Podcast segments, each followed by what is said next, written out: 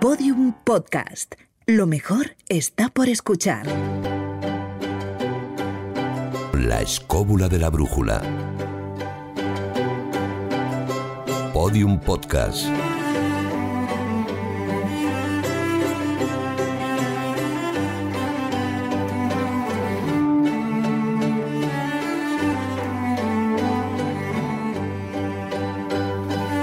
Lo voy a contar. Lo voy a contar porque este programa de la escóbula está siendo súper accidentado, ¿vale? Ahora mismo estamos grabando sin música de fondo, o sea, nos la estamos imaginando, ¿vale? Así que David canta conmigo.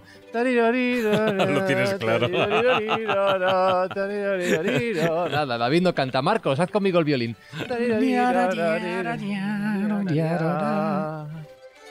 Qué bien nos imaginamos la música, ¿eh, Jesús? Esto... Yo me sacas del chuchua y ya me pierdo. Sí, sí, pero mira, mira. Haber que- empezado por ahí, por el chuchu A, hombre. Como, como, como suena, como no suena, no lo escuchamos. A ver, Juan Ignacio, ¿cuántos tatuajes tienes tú? Pues no tengo ninguno. Ninguno. David Sentinella, Empezamos bien. Cero. Cero. Marcos Carrasco. Sí, yo me acabo de hacer uno que es una carabela, calavera. Se ha hecho un. Se ha Con hecho un- bolígrafo, me lo acabo de hacer ahora, ¿eh? Soy pirata a boli, a de boli. siempre de ese no cuenta. Ese no cuenta. Cero. Fermín Mayorga, ¿cuántos tatuajes tienes? Pues ninguno tampoco. Ninguno tampoco. Jesús Callejo, tú.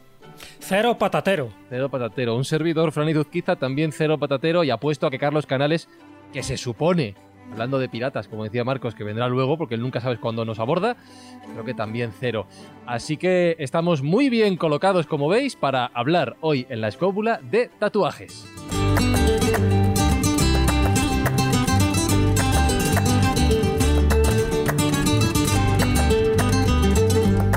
Ahora nos estamos Pues imaginando sois- la sois sintonía. raros. Sí, Es raro, sí, hoy en día sois, Somos sois muy raros. así sin Bueno. tatuajes, sí, sí, ya, ya, es muy raro ver gente sin tatuajes. Empie- Empieza, empieza fuerte, voy a presentar a nuestras invitadas de hoy que empiezan fuerte. Eh, quien nos ha llamado raros, que ahora le preguntaré a ella, es Caroli Dili, que es tatuadora brasileña, está afincada en Galicia, ha estudiado Bellas Artes y trabajado en su país como tatuadora.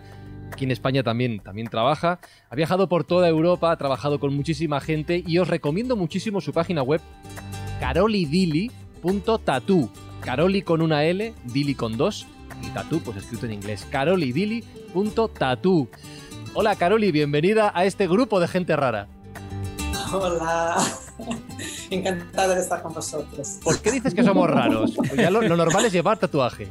Porque hoy en día ya, hoy en día, antes éramos raros los que llevábamos tatuajes, pero ahora ya, mm, ya va cambiando mucho la cosa. Ya, ahora hablamos de eso, porque también está con nosotros Ana Belén Rojo Jados, que es licenciada en Historia del Arte por la Universidad de Barcelona, es doctora en Sociología por la Universidad Pública de Navarra y autora del libro Modificaciones Corporales Extremas, editado por ACCI, la Asociación Cultural y Científica Iberoamericana. Ana Belén, ¿cómo estás? Pues muy bien, muy contenta de estar con gente rara y con gente normal como, como Caroli. Pero, pero una pregunta. Ana Belén, ¿tú eres rara o normal? ¿Tú cuántos tatuajes tienes? Eh, pues creo que tengo 27 y 28. Me, me estás hablando en serio. Sí, sí, sí. Muchos cromos, no tan... Cuando hablemos ahora de- de- del coleccionismo de tatuajes, yo tengo más cromos. eh, unos 28, 27, 28 cromitos llevo. Algunos más grandes que otros, pero Vale, yo me, me apunto este concepto de cromos. de cromos. Eh, y, y Caroli, eh, tú que eres normal, ¿cuántos tatuajes tienes? Pues yo no sabría decirte, no, no sé, de verdad no sé cuántos tatuajes tengo, pero lo que sé sí que se están juntando todos ya Claro, y haciendo solamente uno. sí. O sea, en ese caso, perdona, Caroli, habría que preguntar qué tanto por ciento de la piel de tu cuerpo está tatuada. Bueno, para una tatuadora yo creo que voy hasta poco tatuada, quizás tenga un 60%, 50% del cuerpo tatuado, más o menos. Pero eso, eso ya te, te califica como tatuadora rara, también a ti. Sí, Perdona sí, diga, sí, ¿eh? sí, soy rara porque no llevo ni tatuajes en la cara ni nada y entonces... Pues, Como sigas así, Caroli, vas al horror vacui. Vas a intentar que todo tu cuerpo al final sea un mapa ¿no? donde no haya nada de tu piel original. Es muy fuerte, yo creo que casi todos no piensan en tatuarse tanto, simplemente acaba pasando, de hecho, Mm. muchos clientes vienen y te dicen, hasta nunca, o sea, cuando se están terminando el tatuaje dicen hasta nunca, ya no me vamos a ver jamás, y yo digo hasta luego, hasta la próxima, y, es así. Es dicen, así. dicen, dicen que engancha, dicen que engancha y que el que lo prueba vuelve. Hoy lo vais a descubrir, hoy vais a entender por qué y vamos a hablar de la historia de los tatuajes. Veréis que lo vamos a pasar muy bien aquí en la escóbula de la brújula. Y ahora que nosotros no lo escuchamos, vamos a imaginarnos el siguiente jingle sobre las redes sociales del programa. Puedes escucharnos y leernos en redes sociales. Busca La Escóbula de la Brújula en Facebook, Twitter y YouTube.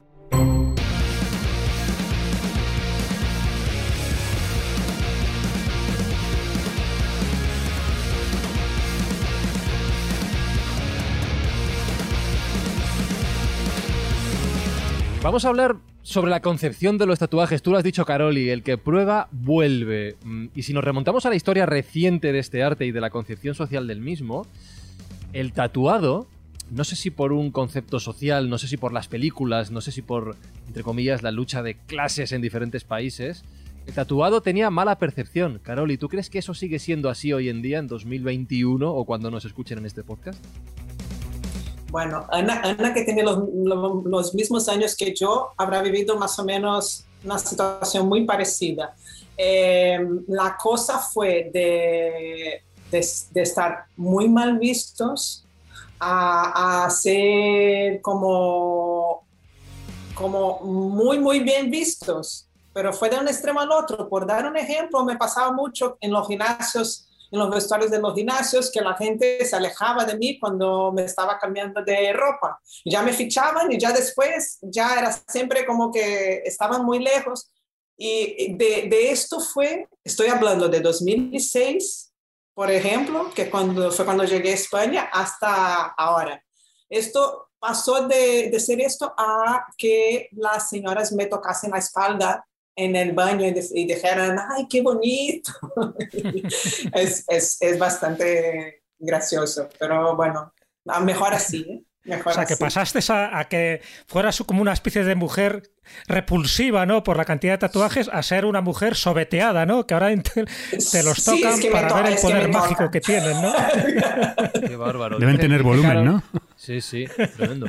Dice, dice Carol y Ana Belén que esto le ha ocurrido en cinco años, pero si miramos con una perspectiva más histórica, esta mala concepción de los tatuajes, como decía ya en 2016, ¿es, algo que realmente ha ocurrido siempre? ¿O es que es nuestra sociedad la que lo ha entendido así? Como dice ese meme, vivimos en una sociedad, ¿vale? Hablando del, del programa de memes que tú dices anteriormente. Es- vivimos en una sociedad que es occidental, con sus eh, normas y normativas culturales, y de hecho se produce un rechazo hacia el tatuaje en cuanto aparece en la, en la escena visual eh, occidental, y esto sucede pues, a finales del siglo XIX, principios de los años de los primeros años del siglo XX cuando estos eh, los circos de, de curiosidades, eh, los tatu circus comienzan a, a poblarse de seres tatuados, de señoras tatuadas, señores tatuados.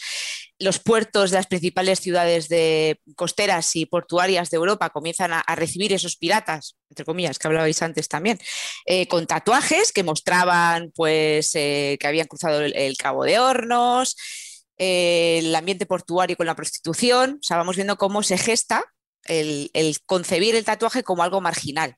Algo, como decía Caroli, primero de rechazo, de repulsión, pero también de atracción, que ahí está, es- ahí está el kit de la cuestión. Ya Pero sabéis, siempre en Europa, estamos hablando del Sí, sí. marco en Europa. Estamos en Europa y, y por extensión también Estados Unidos, por esa proximidad también en cuanto y al tema de, de los puertos. eh, y de hecho, los primeros tattoo parlors, los primeros estudios de tatuajes en, en Occidente se, se comienzan a abrir en los, en los ámbitos portuarios. Con lo cual ya tenemos el primer hábitus donde el tatuaje ya mm, conlleva marginación y estigmatización por quien lo lleva. Prostitutas, marineros, inmigrantes que vienen también de Asia, eh, que van nutriendo las, las- las fábricas y, y todos los primeros trabajos que nadie, que nadie quería, hasta que vemos que habrá pues como prácticamente dos o tres renacimientos, que en, la literatura del tatuaje y la historiografía del tatuaje que ya existe, se habla precisamente que sería pues el punto en el que habla Caroli. Quizás ah, en los 90 o cerca a los 2000, el tatuaje sufre o goza de este tercer renacimiento y ya se hace algo de moda, tendencia, visual, espectacular, atractivo. Creo que hay una estadística, por lo menos en España, donde un tercio de la población entre unos 15 y 35 años llevan un tatuaje en su cuerpo. O sea que al final es verdad que la mayoría lo que mm, se estila dentro de lo que es la moda, luego hablaremos un poco de los motivos, ¿no? El por qué cada uno se tatúa. Pero si vamos a este perfil y sobre todo a esta proporción, llegará un momento en que los que no estamos tatuados, qué curioso que todos los que estamos aquí, menos vosotras, no estamos ninguno tatuados, nosotros seremos una excepción. Nosotros seremos los que iremos a un circo para exhibirnos. Déjame que confirme ese dato porque acaba de conectarse Carlos Canales. Estaba pensando yo, ¿cómo sabes que no estoy claro, ¿tienes tatuajes o no? Este tío, Salvo que lo lleves en salvas en la parte. con la que hablas? a ver, confírmalo, Carlos. ¿Estás tatuado o no? Pues no, no estoy tatuado. a ver, venga. O sea, Mi sobrino me puso una calcamonía, pero me la borrado. Eso, eso no cuenta. Eso lo hemos hecho todos de pequeños. Pero entonces, eh, ¿creéis que se puede dar, como decía Jesús estadísticamente, ese escenario de que sea mayoría Carol y Ana Belén la población que lleve un tatuaje, por lo menos, que la que no? Sí, Sí, sí. Aunque sea uno chiquitito, mm, como dice Caroli, los que por donde empiezas y luego ya sigues como las bolsas de patatas fritas, ¿no? Que siempre quieres otra más. Aún así, ¿pensáis que es una cuestión generacional? No, eh, al menos a mí no me parece. Es como que sí que hay más jóvenes tatuándose, pero hay mucha gente haciendo su primer tatuaje con 60 años. ¿eh? Hay cada vez, de, de hecho, cada vez hay más gente mayor tatuándose, porque antiguamente, bueno, estoy hablando de los 20 años que llevo tatuando antiguamente, em, que viniera una persona un poco mayor a hacer su primer tatuaje era bastante raro. Era, era un público muy joven, casi todo. Y, cambió bastante ahora todas las edades. Sí, además, Caroli, seguramente eh, cuando te han llegado algún testimonio que yo he tenido o que lo he visto, eh, es un rito de paso como a la inversa es, me acabo de jubilar o me ha convencido mi hija, lo digo en, las mujeres, que yo solo conozco más casos de, señoras, pues de la de mi madre quizás, que se hacen su primer tatuaje porque se acompañan de su hija que ya lleva uno y el, mujeres. Sí. y el discurso que yo, que yo he oído muchas veces es, pues ahora me voy a hacer moderna porque me he jubilado, no voy a trabajar, voy a pasar... Y es curioso, es curioso, yo me lo he encontrado... Eh, eh, pues eso, incluso en, gente cercana, ¿no? En, amigas cercanas que se jubilan y se tatúan, curiosamente. No sé si será significativo, pero mis dos hijos sí tienen tatuajes. Yo tatuajes no llevo. Faltas tú, claro. Pero, pero llevo bastantes cicatrices ya. y algunas en el alma. Eso no cuenta, eso no cuenta. Eh, no, yo me refería a cicatrices físicas porque porque por mi profesión de artes gráficas me he pasado el cúter por los dedos más de una vez y tengo un cierto mapa de cicatrices. Pero eso son heridas de guerra. Claro. Exacto. Y, Caroli, ¿cómo es el momento? Mm, entiendo que va más allá de la edad. La gente joven será más atrevida, ya lo ve como algo más natural, pero me llama la atención ese momento de la gente adulta, incluso de esos casos de gente que se jubila y vive esa segunda adolescencia, ¿no? Dicen, ahora me tatúo, venga, perfecto. ¿Cómo es el momento de enfrentarse a ese primer tatuaje? Porque es una decisión que en teoría, luego si queréis lo hablamos, es para toda la vida y que no puedes tomar a la ligera, especialmente en un tatuaje grande y visible. ¿Cómo es ese primer momento? ¿Cuáles son los miedos más habituales o, los pensamientos que te, te, comentan más frecuentemente? esto también fue cambiando mucho en las últimas dos décadas. Eh, antes la gente tenía muchísimo miedo al dolor, al desconocido. Eh, mucha gente se paraba fuera de la tienda y daba media vuelta como que se iban, antes de entrar se iban, y era como, claro, porque había mucho más prejuicio, creo que tenían mucho más cosas que preocuparse, ¿no? Cuando, cuando pensaban en tatuarse. Ahora parece que, que, es menos sufrido, es más natural, porque, bueno, aparte de todo el prejuicio que había, la gente se tatuaba igual, es como que tenían muchas ganas. Cuando tienes muchas ganas es cuando tienes que tatuarte.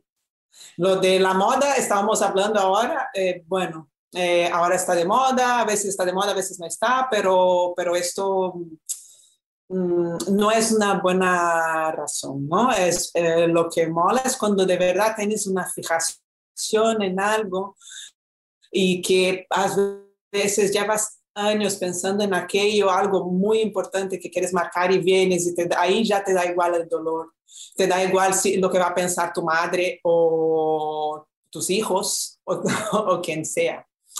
Entonces vienen, tienen, eh, hacen las típicas preguntas cuando es el primer tatuaje, el tatuador tiene que estar ahí eh, para contestar todo y, y recibirlo bien y, que tenga una buena experiencia. Me imagino que habrá... A mí me parece eh, importante. Hago un inciso. Eh, por parte del sujeto pasivo, lo que siempre se ha dicho, por lo menos en mi entorno, quiero decir, y luego lo hablaréis seguramente de ello, que es eh, qué pasa con el material higiénico, si hay algún tipo de contagio, es decir, ostras, que las agujas se esterilizan, todo este tipo de cosas ha, dado y ha generado mucho miedo, por lo menos que yo sepa en mi entorno, siempre se ha dicho. Y bueno, en situaciones actuales a ver qué es lo que se transmite por sangre, qué es lo que no, qué, etcétera. O sea, que me imagino que lo comentaréis luego. Sí, es muy interesante eso porque también hemos tenido, en, hablando de la historia de los tatuajes, hemos tenido el momento del SIDA, que eh, dio, vamos, avaló bastante el mundo del tatuaje en su día, ¿no? Eh, y la gente tenía muchísimo miedo de, de tatuarse y coger una enfermedad.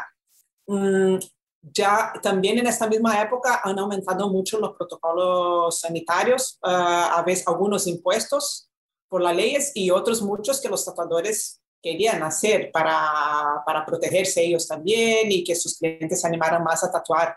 Eh, de hecho, no sé si pasaba aquí en España, pero en Brasil nos, nos regalaban las agujas eh, nos tatuábamos y todas las agujas que utilizaban con nosotros nos las regalaban, que eso no, es, no está bien porque eh, necesitan ir a un contenedor especial en realidad.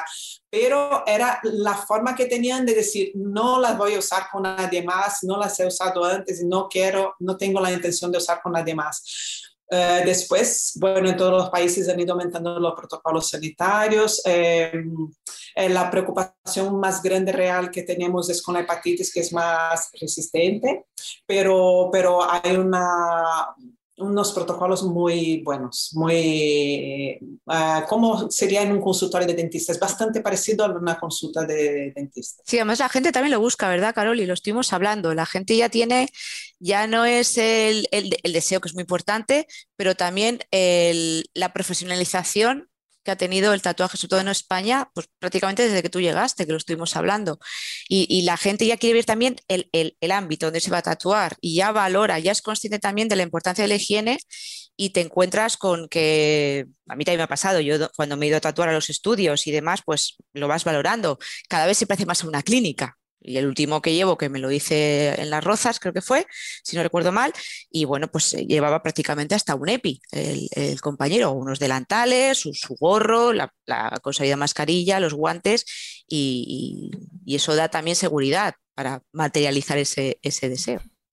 Estáis, estoy comentando, además es verdad, ¿no? que la primera experiencia a la que se enfrenta uno que se quiere hacer un tatuaje es al miedo por una parte y otra al dolor que cree que le va a infligir pues el que te puncen determinadas zonas de tu cuerpo. Pero si nos vamos un poco al origen de los tatuajes, creo que era al revés. Precisamente el tatuaje surge como una necesidad de placer por aquella, eh, por aquella sensación, primero, de identificarte de otros y por otra parte de embellecer tu cuerpo. Es decir, que lo que ahora consideramos un poco como dolor, como miedo, en un origen, y aquí vamos un poco ya al origen y si queréis a la historia de cómo empiezan los tatuajes, y te lo pregunto a ti, Ana Belén, es decir, eh, ¿cuándo surge la primera necesidad de que alguien se tatúe? ¿Por esa sensación de placer, por esa sensación de que tu cuerpo hay que embellecerlo de alguna forma? Luego hablaremos un poco de las modificaciones corporales, pero ahora vamos un poco a hablar de esos primeros tatuajes que se hacen pues desde que el mundo es mundo, ¿no? Porque el origen yo no sé si hay constancia histórica, pero desde luego desde que el hombre es hombre eh, empezó ya a tatuarse de alguna forma algo en, ciertas zonas de su cuerpo. Es verdad esto un poco que comento, esta paradoja de que antes era el placer para identificarse un poco de, bueno, con estos tatuajes tribales. Pues según los vestigios que nos han quedado, de, por, aparte del caso del, famoso Otzi y de las momias egipcias que han bueno, que, quedado a ese, a ese embalsamamiento y a esas características de permanencia de, los cadáveres, eh, el placer surge por la identificación no se busca tanto el placer en sí, sino es la identificación pura y dura del individuo. ¿Quién soy? ¿A qué jerarquía tribal pertenezco? Claro, mm, aquí teníamos también el, compañero de, artes gráficas, eh, la identificación es como un logotipo, es como una marca. ¿Quién soy? No solo mi nombre, sino a qué jerarquía pertenezco, eh, si soy guerrero, si soy una cortesana, si soy una reina. Dado eh, la importancia del signo en la piel, de la significación en la piel, mm, conlleva dolor, sí o sí, porque hay que introducir con una aguja, ya sea pues, en el caso de la, de la antigüedad, pues eh, otros, otras agujas que no sean las nuestras modernas, hay dolor. El dolor comienza a ser placer en cuanto a que tiene una multidimensión relacionada con las identidades. Claro, quién es un guerrero eh, o es una reina, una princesa o una cortesana, adquieren un estatus que le favorece. Hay un placer implícito, más que no ligarlo con el sadomasoquismo o el placer por el dolor, que eso ya cuando hablemos de modificaciones extremas lo podemos hablar, es más por el placer de diferenciarse, de establecerse como diferente al otro, y eso a quién, a quién no le va a gustar. Mira, yo creo que habría que establecer una distinción entre lo que es el tatuaje de alguna manera histórico o prehistórico, por decirlo de alguna forma, y el tatuaje actual.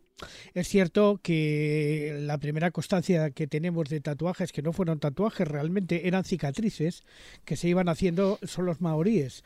De alguna manera, pues los guerreros eh, se infringían esa... Son anteriores, eh, los tatuajes a los maoríes. Muy anteriores, muy, anteriores, Juan Pero bueno, yo, voy, yo voy allá a, sociedades, digamos, estructuradas. No me, no me refiero ya a... Neolítico, ¿no? los egipcios eran una sociedad estructurada. El antiguo Egipto, estamos hablando de 1350 años antes de Cristo. Y tenemos en Mesopotamia también. Y en, el Altai y en Siberia, muy mucho mm. más antes. ¿Cuál, sería, cuál sería, por ordenar un poquito, cuál sería el primer tatuaje o digamos la primera civilización de todas estas donde haya constancia de que se realizaba esta práctica como tatuaje como tal? Son americanos. ¿Americanos? Americanos, sí. Es la cultura chinchorro de la costa del norte de Chile. Tienen unos 2.000 años antes de Cristo. Son por un poquitín los más antiguos del mundo. 6.000. Chinchorro, la cultura Sí, unos 4, 5, 6.000, efectivamente. y son las más antiguas por muy poquito, ganan a las... son las, el caso más antiguo el caso más antiguo conocido, lo que pasa que no hay, no hay un, aunque se sabe por los restos, no hay una prueba tan clara como algunas más posteriores, como por ejemplo las momias, las momias que ha citado David, claro que hay, hay una prueba física, o las de la Pacífica en Siberia o las de Altai, donde hay, donde hay claros elementos conservados de la piel, con lo cual se han podido apreciar con mucha más precisión. Pero el tatuaje es una cosa realmente muy antigua. Y además hay una cosa muy curiosa, es que parece universal. A ver, yo lo creo... cual es un tema interesante psicológicamente. Yo creo que ahí, por lo menos. Eh, y Anabel, me imagino estarás conmigo, habría que hacer una distinción entre esas marcas que tú estabas apuntando de pertenecer a una jerarquía u otra y, por otra parte, de ese tatuaje figurativo que es muy diferente. Sí, más, ornamental, ¿no? Ya que decís con, la voluntad de, ornamentación. Exactamente. que es, por ejemplo, eh, ya no te digo esas marcas que pudieran ser o no, pero no se tienen constancia eh, con anterioridad, como podía ser, por ejemplo, en la cultura chinchorro, eh, que estaríamos hablando de 6.000 años antes de Cristo. Pero de las que sí que se sabe porque además se ha detectado, están, son las que están en el, en el Museo Británico de Londres, todo algo has apuntado antes, que pertenecen a, la zona egipcia, que se descubrieron unas momias en Gebelein eh, en el siglo XIX y que datan entre 3.000, 3.100 y 3.300 años antes de Cristo, 3.350 antes de Cristo. Pero esas, digo, como primeras, porque son las primeras que son con un arte figurativo. Es decir, no, más allá de lo que es la marca de yo soy guerrero, yo soy, yo pertenezco a la realeza, etcétera, etcétera, que puede ser un sencillo palo o una estrella o una cruz o un, circulito, em, esto ya eran, sí que eran eran dibujos, de hecho. O sea, estamos hablando de que una representaba un toro salvaje y la otra, pues, un, carnero, ¿no? En, el caso de que se encontraron tanto en el hombre y en la mujer. Yo creo que eh, a nivel histórico sí que cabe hacer esa doble distinción. Sí, además viene acompañada de la indumentaria y de la orfebrería y de todos los elementos que vamos acumulando en el cuerpo para embellecerlo no solo por las jerarquías, que es lo que por eso estoy de acuerdo también contigo. Y de hecho, eh, fue una de las líneas por las cuales eh, la investigación discurre, ¿no? Hay que diferenciar los usos y las funciones ligadas a, las jerarquías sociales y por ejemplo, yo lo, yo lo trato mucho en clase porque doy historia del diseño y los alumnos, que tengo alumnos de moda este año, por ejemplo, pues eh, hablamos cómo el tatuaje se incorpora a ese lenguaje ornamental de exhibición del cuerpo, de embellecerlo e incluso la utilización como un posible pasaporte, la separación entre tribus, la identificación entre un grupo y el vecino, el, hacerte distinto por llevar una marca. Tú no tenías entonces como, como hacer un DTI o un carnet de identidad un pasaporte, pero te podías marcar algo en tu propio cuerpo que te identificara como perteneciente a un determinado grupo y no al otro. Eso, es, eso, era lo que yo quería decir antes, que efectivamente nos mm. hemos vuelto a ir al registro prehistórico, al registro histórico demasiado antiguo, pero que pero pero pero conocerlo, o sea, la antropología, Van Genep, eh, Malinowski, todos estos detectan el tatuaje como cicatriz distintiva en los guerreros maoríes. O sea, eh, efectivamente existen tatuajes anteriores, pero ya que nosotros conozcamos y que hayan podido ser, eh, digamos, utilizados como medio de imitación por la cultura hippie, eso es algo más actual. ¿Eh? No hay que irse tan lejos. Por ejemplo, nosotros tenemos, veréis, eh, tanto Fiel como... Eh, Carol y Ana Belén. Eso, perdonadme. La... Nosotros, por ejemplo, tenemos un amigo que lleva tatuado todo su cuerpo. Todo, absolutamente todo su cuerpo. No sé si le conocéis. Es el batería de Mago de Oz. se llama Chus. No voy a decir su apellido, el que él se hace llamar a sí mismo, pero lleva tatuado todo el cuerpo todo el cuerpo, además con motivos mm, eh, digamos, eh, águilas, eh, fin, todo tipo de cosas. Pero es que vamos, yo no creo que hay un centímetro de piel que tenga que no tenga tatuado. Pero también hay, hay una razón artística, ¿eh? Este señor es un actor, o sea, es un actor que hace música, que toca la batería. Y, forma parte, digamos, de su ornamentación como personaje singular de alguna manera, porque también se pinta los ojos con henna ¿eh? y se pinta las pestañas y se tatúa las cejas, o sea, es un personaje que además, tanto Jesús, eh, bueno, creo que todos le conocemos perfectamente. Eh, Pero es muy curioso, fíjate lo que, lo que estáis hablando, es muy curioso cómo en la propia historia del tatuaje se está viendo la propia evolución de la civilización humana. Lo podemos aplicar a las herramientas, lo podemos aplicar a muchísimas y muchísimas cosas. Como, lo, como habéis contado, los tatuajes pasan de tener una función a ser simplemente algo ornamental, lo cual creo que también lo podemos eh, unir e hilar, ya que lo dejamos pendiente antes, con las modificaciones corporales. Algunas tienen una función, una muestra de estatus, otras son simplemente ornamentaciones que incluso han llegado a, a nuestros días, ¿no, Ana Belén? También ocurre con esto. Sí, es que la función estética es muy importante. Y además en los tiempos en los que corren, en el cual la representación visual del yo es muy importante, el poder eh, potenciarlo, no solo con la ropa, como decía también con el caso de Chus, de tatuarse las cejas o vestirse de una manera X, tenemos también esa, esa otra dimensión que nos ofrece el cuerpo. Y yo creo que incluso ha revalidado el cuerpo en su función estética más, más tangible. Incluso hay una cosa que yo le quería preguntar a Caroli, que seguramente habrá sucedido, y, tú, Ana Belén, lo mismo lo atestiguas también, es que resulta que, por ejemplo, con el uso de las culturas de los símbolos maoríes, que significaban ciertamente cosas muy específicas, eran como un carnet de identidad de uno u otro clan, Claro, aquí ante el desconocimiento seguro que habrá habido un montón de individuos que han llevado símbolos eh, de señas de identidad de culturas o de clanes o de tribus que no sabían lo que decían. Lo mismo sabía yo o, lo mismo decía eso, yo soy así o soy asado o tonto el que lo lea. Esto es uno de los mitos actuales también con las letras chinas, con los ideogramas, quiero decir. Exactamente, ¿no? ¿Eh? Eso se lo quería preguntar a Carol y si eso ha sucedido. Eh, esto, esto es así en parte, pero vamos, eh, yo creo que mucha gente tiene este, este comportamiento de utilizar cosas, no solamente tatuajes, sin saber de dónde viene, cuál historia tienen. Y es, es muy, es muy común y muy normal que lo hagamos todo el tiempo. Eh, eh, levantamos banderas sin saber de qué van. Esto es así. pero vamos, si, das, si buscas un buen profesional y te orienta, no hace falta que te preocupes tú de documentarte de todo. ¿Sabes? Porque sí, te pueden llegar y pedir el tatuaje de la roca, ¿no? Como del, del famoso ese, porque te lo piden una y otra vez.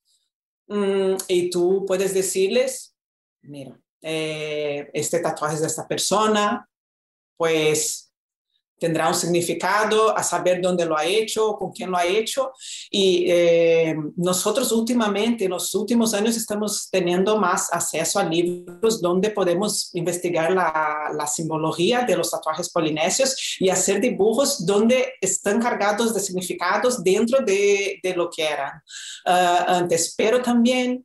Mm, antes era muy difícil encontrar material de esos, pero sí mm, nos esforzamos mucho en en informarnos.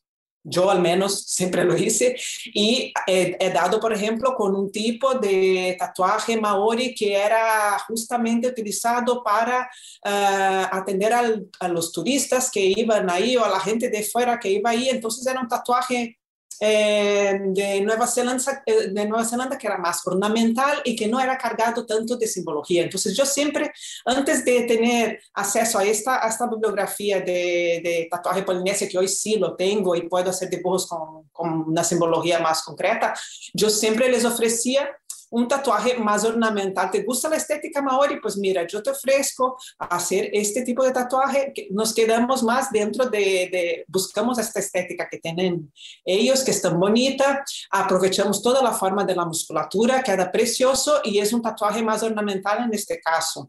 Aunque eh, os digo, que mm, dentro del mundo del tatuaje hay espacio para todo, hay espacio para quien quiere tatuarse simplemente por moda. Eh, todos son bienvenidos porque todos tienen derecho de probar y de hacer lo que les dé la gana con su cuerpo y todo es aprendizado en esta vida y uno a veces se hace uno, dos, tres tatuajes simplemente por moda y luego luego va otra cosa y, y también están aquellos que, que sí se tatúan con, con, mucha, con, mucha, con muchas cosas por detrás, con mucha, que, que se buscan la simbología o que la intuyen. Es que es impresionante, yo lo vivo a diario, la gente la intuye sin saber lo que es, la intuye. Y esto es súper interesante, súper bonito de, de, ver. Yo lo veo en mi día. Yo me imagino, Caroli, por lo que estás contando, y también Ana, tú lo sabrás, que hay como dos personajes ¿no? que se tatúan en general, ¿no? sean hombres o mujeres, aquellos que tienen conocimiento del tatuaje y aquellos que desconocen totalmente lo que se están tatuando. Por una parte, aquellos que sí saben que hay tatuajes que significan, que simbolizan muchas cosas, pero aquí entraría un elemento que todavía no lo hemos dicho, pero que es fundamental, que es cuando tú utilizas un tatuaje fuera de contexto. Es decir, estos primeros tatuajes tribales de los que estamos hablando, surgieran en África o surgieran en Polinesia, tenían un significado, tenían, pues, señalaban un rango, una posición social, señalaban una pertenencia a un grupo, a un clan, tenían eh, finalidades ritualísticas, eh, ritos de paso, eran mágicos, eran simbólicos, etcétera, etcétera, etcétera. Incluso muchos tenían que ver con lo espiritual y con lo religioso, como invocación a dioses. Por lo tanto, estaba dentro de un contexto. El que se tatuaba sabía por qué lo hacía. Pero ahora mismo hay gente que sí tiene ese conocimiento y se tatúa algo con un significado, vamos a llamarle apotropaico, es decir, de, protección, porque yo qué sé, se tatúa, por ejemplo, un ojo de Horus o una, una llave de la vida y sabe que tiene un elemento de protección. Pero sin embargo, hay otros que buscan el ornamento puro y duro, es decir, porque es bonito. Y me imagino que en vuestro caso, en el caso de Caroli, que es tatuadora, sí tendréis que explicar, tendréis que hacer un poco la función de psicólogo como diciendo, bueno, vamos a ver, cuidado lo que te tatúas, porque todo tiene una energía, todo tiene unas ondas de forma. Aquello que tú tatúas también te está indicando un poco tu personalidad. Es decir, ¿hay más gente conocedora del tatuaje o hay más gente ignorante del tatuaje? La pregunta va para las dos. Em, yo creo que hay más ignorantes.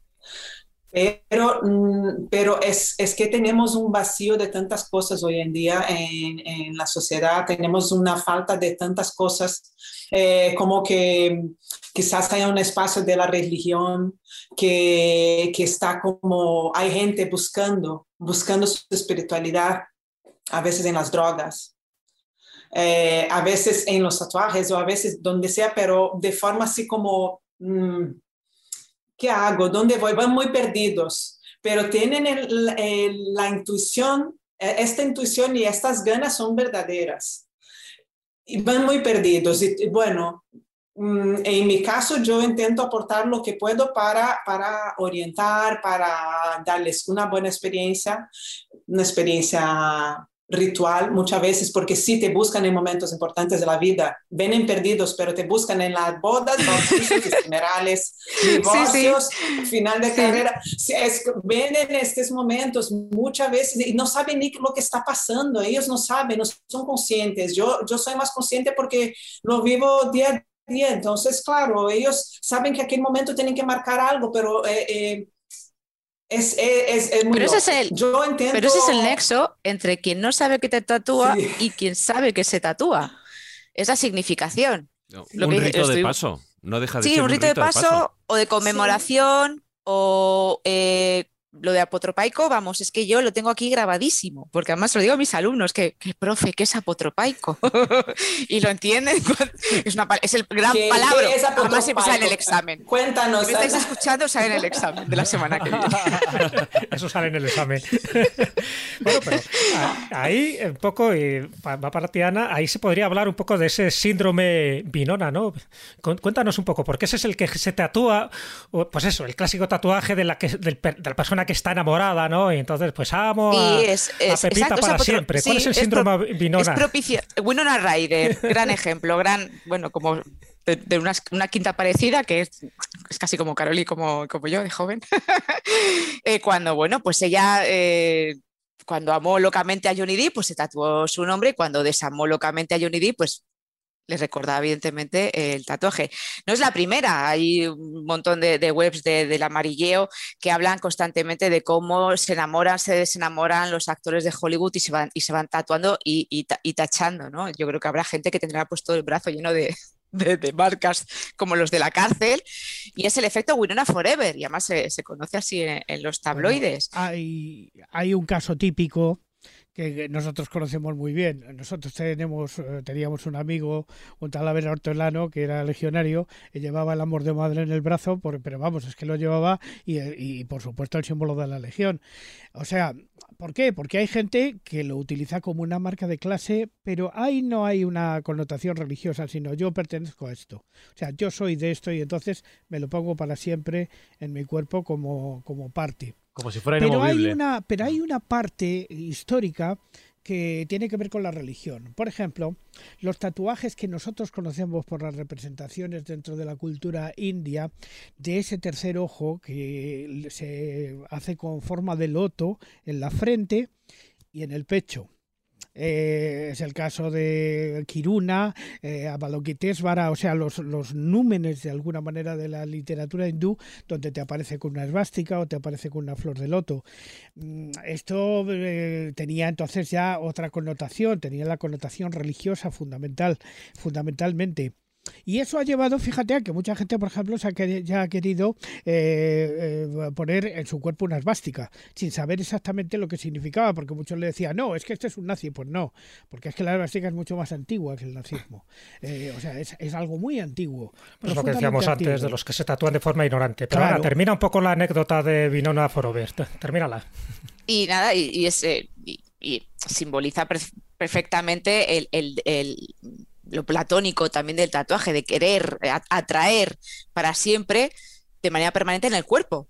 Entonces es como contener a Johnny Depp en pequeñito en tu, en tu brazo. No funcionó, evidentemente. Porque ¿Qué pasó? ¿Qué, qué modificación es, hizo es a, a, Winona Forever?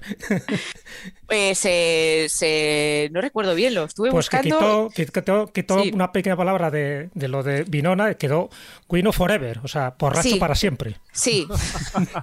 Pero claro, esto eh, en, en, en, antes lo preguntaba, lo, de, lo pero, es que, Caroli... pero es que creo que mejor, le define mejor ese que no Winona Sí, totalmente. Pero Caroli, hoy en día ya si discutimos con nuestra madre, con ese amor de madre, o abandonamos nuestra relación con Johnny Depp, ¿es posible o es fácil quitarse un tatuaje o ya estamos condenados a llevarlo por siempre?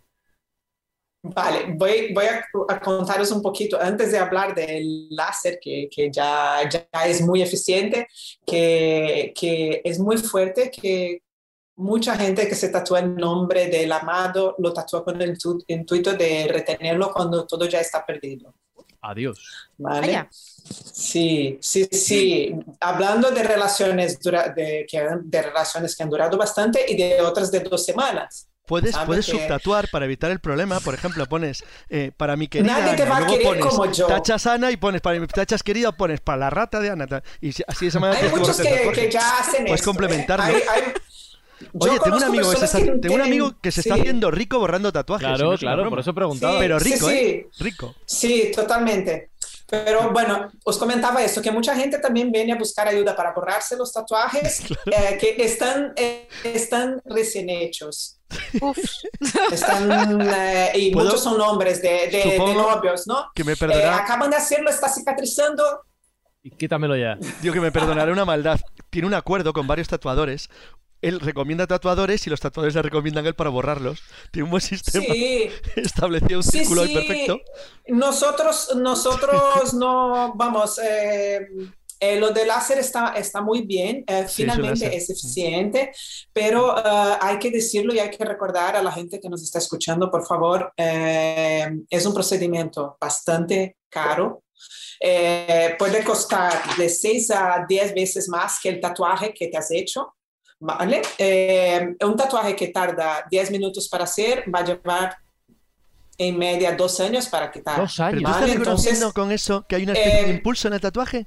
Que hay un impulso psicológico que te mueve a de repente tatuarte y luego te La arrepientes. moda. No, no, eh, mira. Pero ese es el amor eterno ¿no? la que tienes moda, hacia una mujer o hacia un hombre que dura lo que Vamos a dura, dos hablar años. del público del láser. Vamos a hablar del público que está haciendo láser. Casi eh, mucha gente que se está dando láser para eliminar los tatuajes son los mismos que se han tatuado en estas últimas décadas, ¿vale? Eh, no es la gente que tiene tatuajes antiguos, eh, no, es una parte de la gente que se tatúa por moda. Mm, Yo eh, llevo 20 años tatuando y, tengo muchos clientes que van casi, bueno, gran parte del cuerpo tatuados y nunca se han borrado un tatuaje. A veces se han tapado alguno que han dicho, bueno, esto ya, eh, quiero hacer una composición diferente aquí y me, bueno, tapo este para hacer otra cosa encima. A veces se han tapado alguno, pero no es una cosa muy corriente. Los que más se borran tatuajes son los que hacen por moda. Mm, y principalmente los que se han tatuado en los últimos años ya con la cosa de que se puede borrar. Y una Y pregunta creyendo que- que... es más fácil que de, de lo que parece. Una pregunta que a mí me borrar. intriga, porque además lo- luego cuando toquemos el tema de la historia, que supongo lo tocaremos un poco, a mí es una cosa que cuando he visto temas o leído temas de, de- de tatuajes en, en pueblos de la antigüedad, me llama mucho la atención. No hay una especie de sensación de horror vacuo y de horror al vacío, que cuando tú te empiezas a tatuar, sigues y sigues y sigues y sigues y sigues hasta que te tatuas del todo. Que son la Caroli, Sí, que va hay camino. el- Sí, sí. llama- llamamos eh, Sí. muchas veces aquí, llamamos el síndrome del hueco, que es Claro. que te hay tatúas hueco hay y- alegría. Y esto pasa, eso es, de, eso es de verdad, eso pasa, ¿eh? O Tú sea, te que ocurre de tatúas el brazo todo, Vale, vale, vale. sí, sí. Es que que es como, como yo que tengo todo el brazo tatuado y entonces Sí. lo único que ves es esta parte que no está tatuada, ¿sabes? Entonces no puedes dejar de mirar aquella parte y estás obsesionado con poner algo ahí. Tú fíjate, los que Em, somos fanáticos del fútbol, yo que soy del Real Madrid, no tendría espacio ya. Con cada copa me habría ocupado ya el Ahí lo cuerpo entero. ahí lo. No quiero con Vamos, a dejarlo, vamos a dejarlo. Ah, hay muchos aficionados de, de fútbol, no, no, Pero- bueno, nos ayudan a pagar las cuentas. Aquí en la escóbula no vamos a entrar en fútbol que acabamos Ni en mal. así política. que de- decía Carlos Pero lo que ha dicho, que vamos a es hablar lo que ha dicho Carlos, que justo, fíjate qué, qué curiosidad, porque la primera, cuando empecé la tesis en el 2011, y me volví loca porque casi toda la literatura es anglosajona y es norteamericana, porque allí nos llevan 10 años en, en este tema, a nivel de sociología, la pri- el primer paper que leí era los tatuajes son como patatas fritas, ¿eh? tattoos are like potato No puedes chips". parar. Exacto, Sí, y esa es la primera, claro. el primer paper sobre tatuajes y sociología que leí. Que es- luego, si queréis, os pongo el enlace para que lo, Muy lo bien, eso lo tendréis como siempre en la Y página le tengo web. mucho cariño a esta frase. Lo tendréis como patatas en la página web del programa, en la escóbula.com, donde Manuel Berrocal ya sabéis que, que nos eh, recoge todos los enlaces y todas las recomendaciones. Pero vamos a ver, voy a poner orden, porque si Carlos Canales quería hablar de historia del tatuaje, que antes hemos empezado, pero nos hemos desviado, vamos a hablar de historia del tatuaje.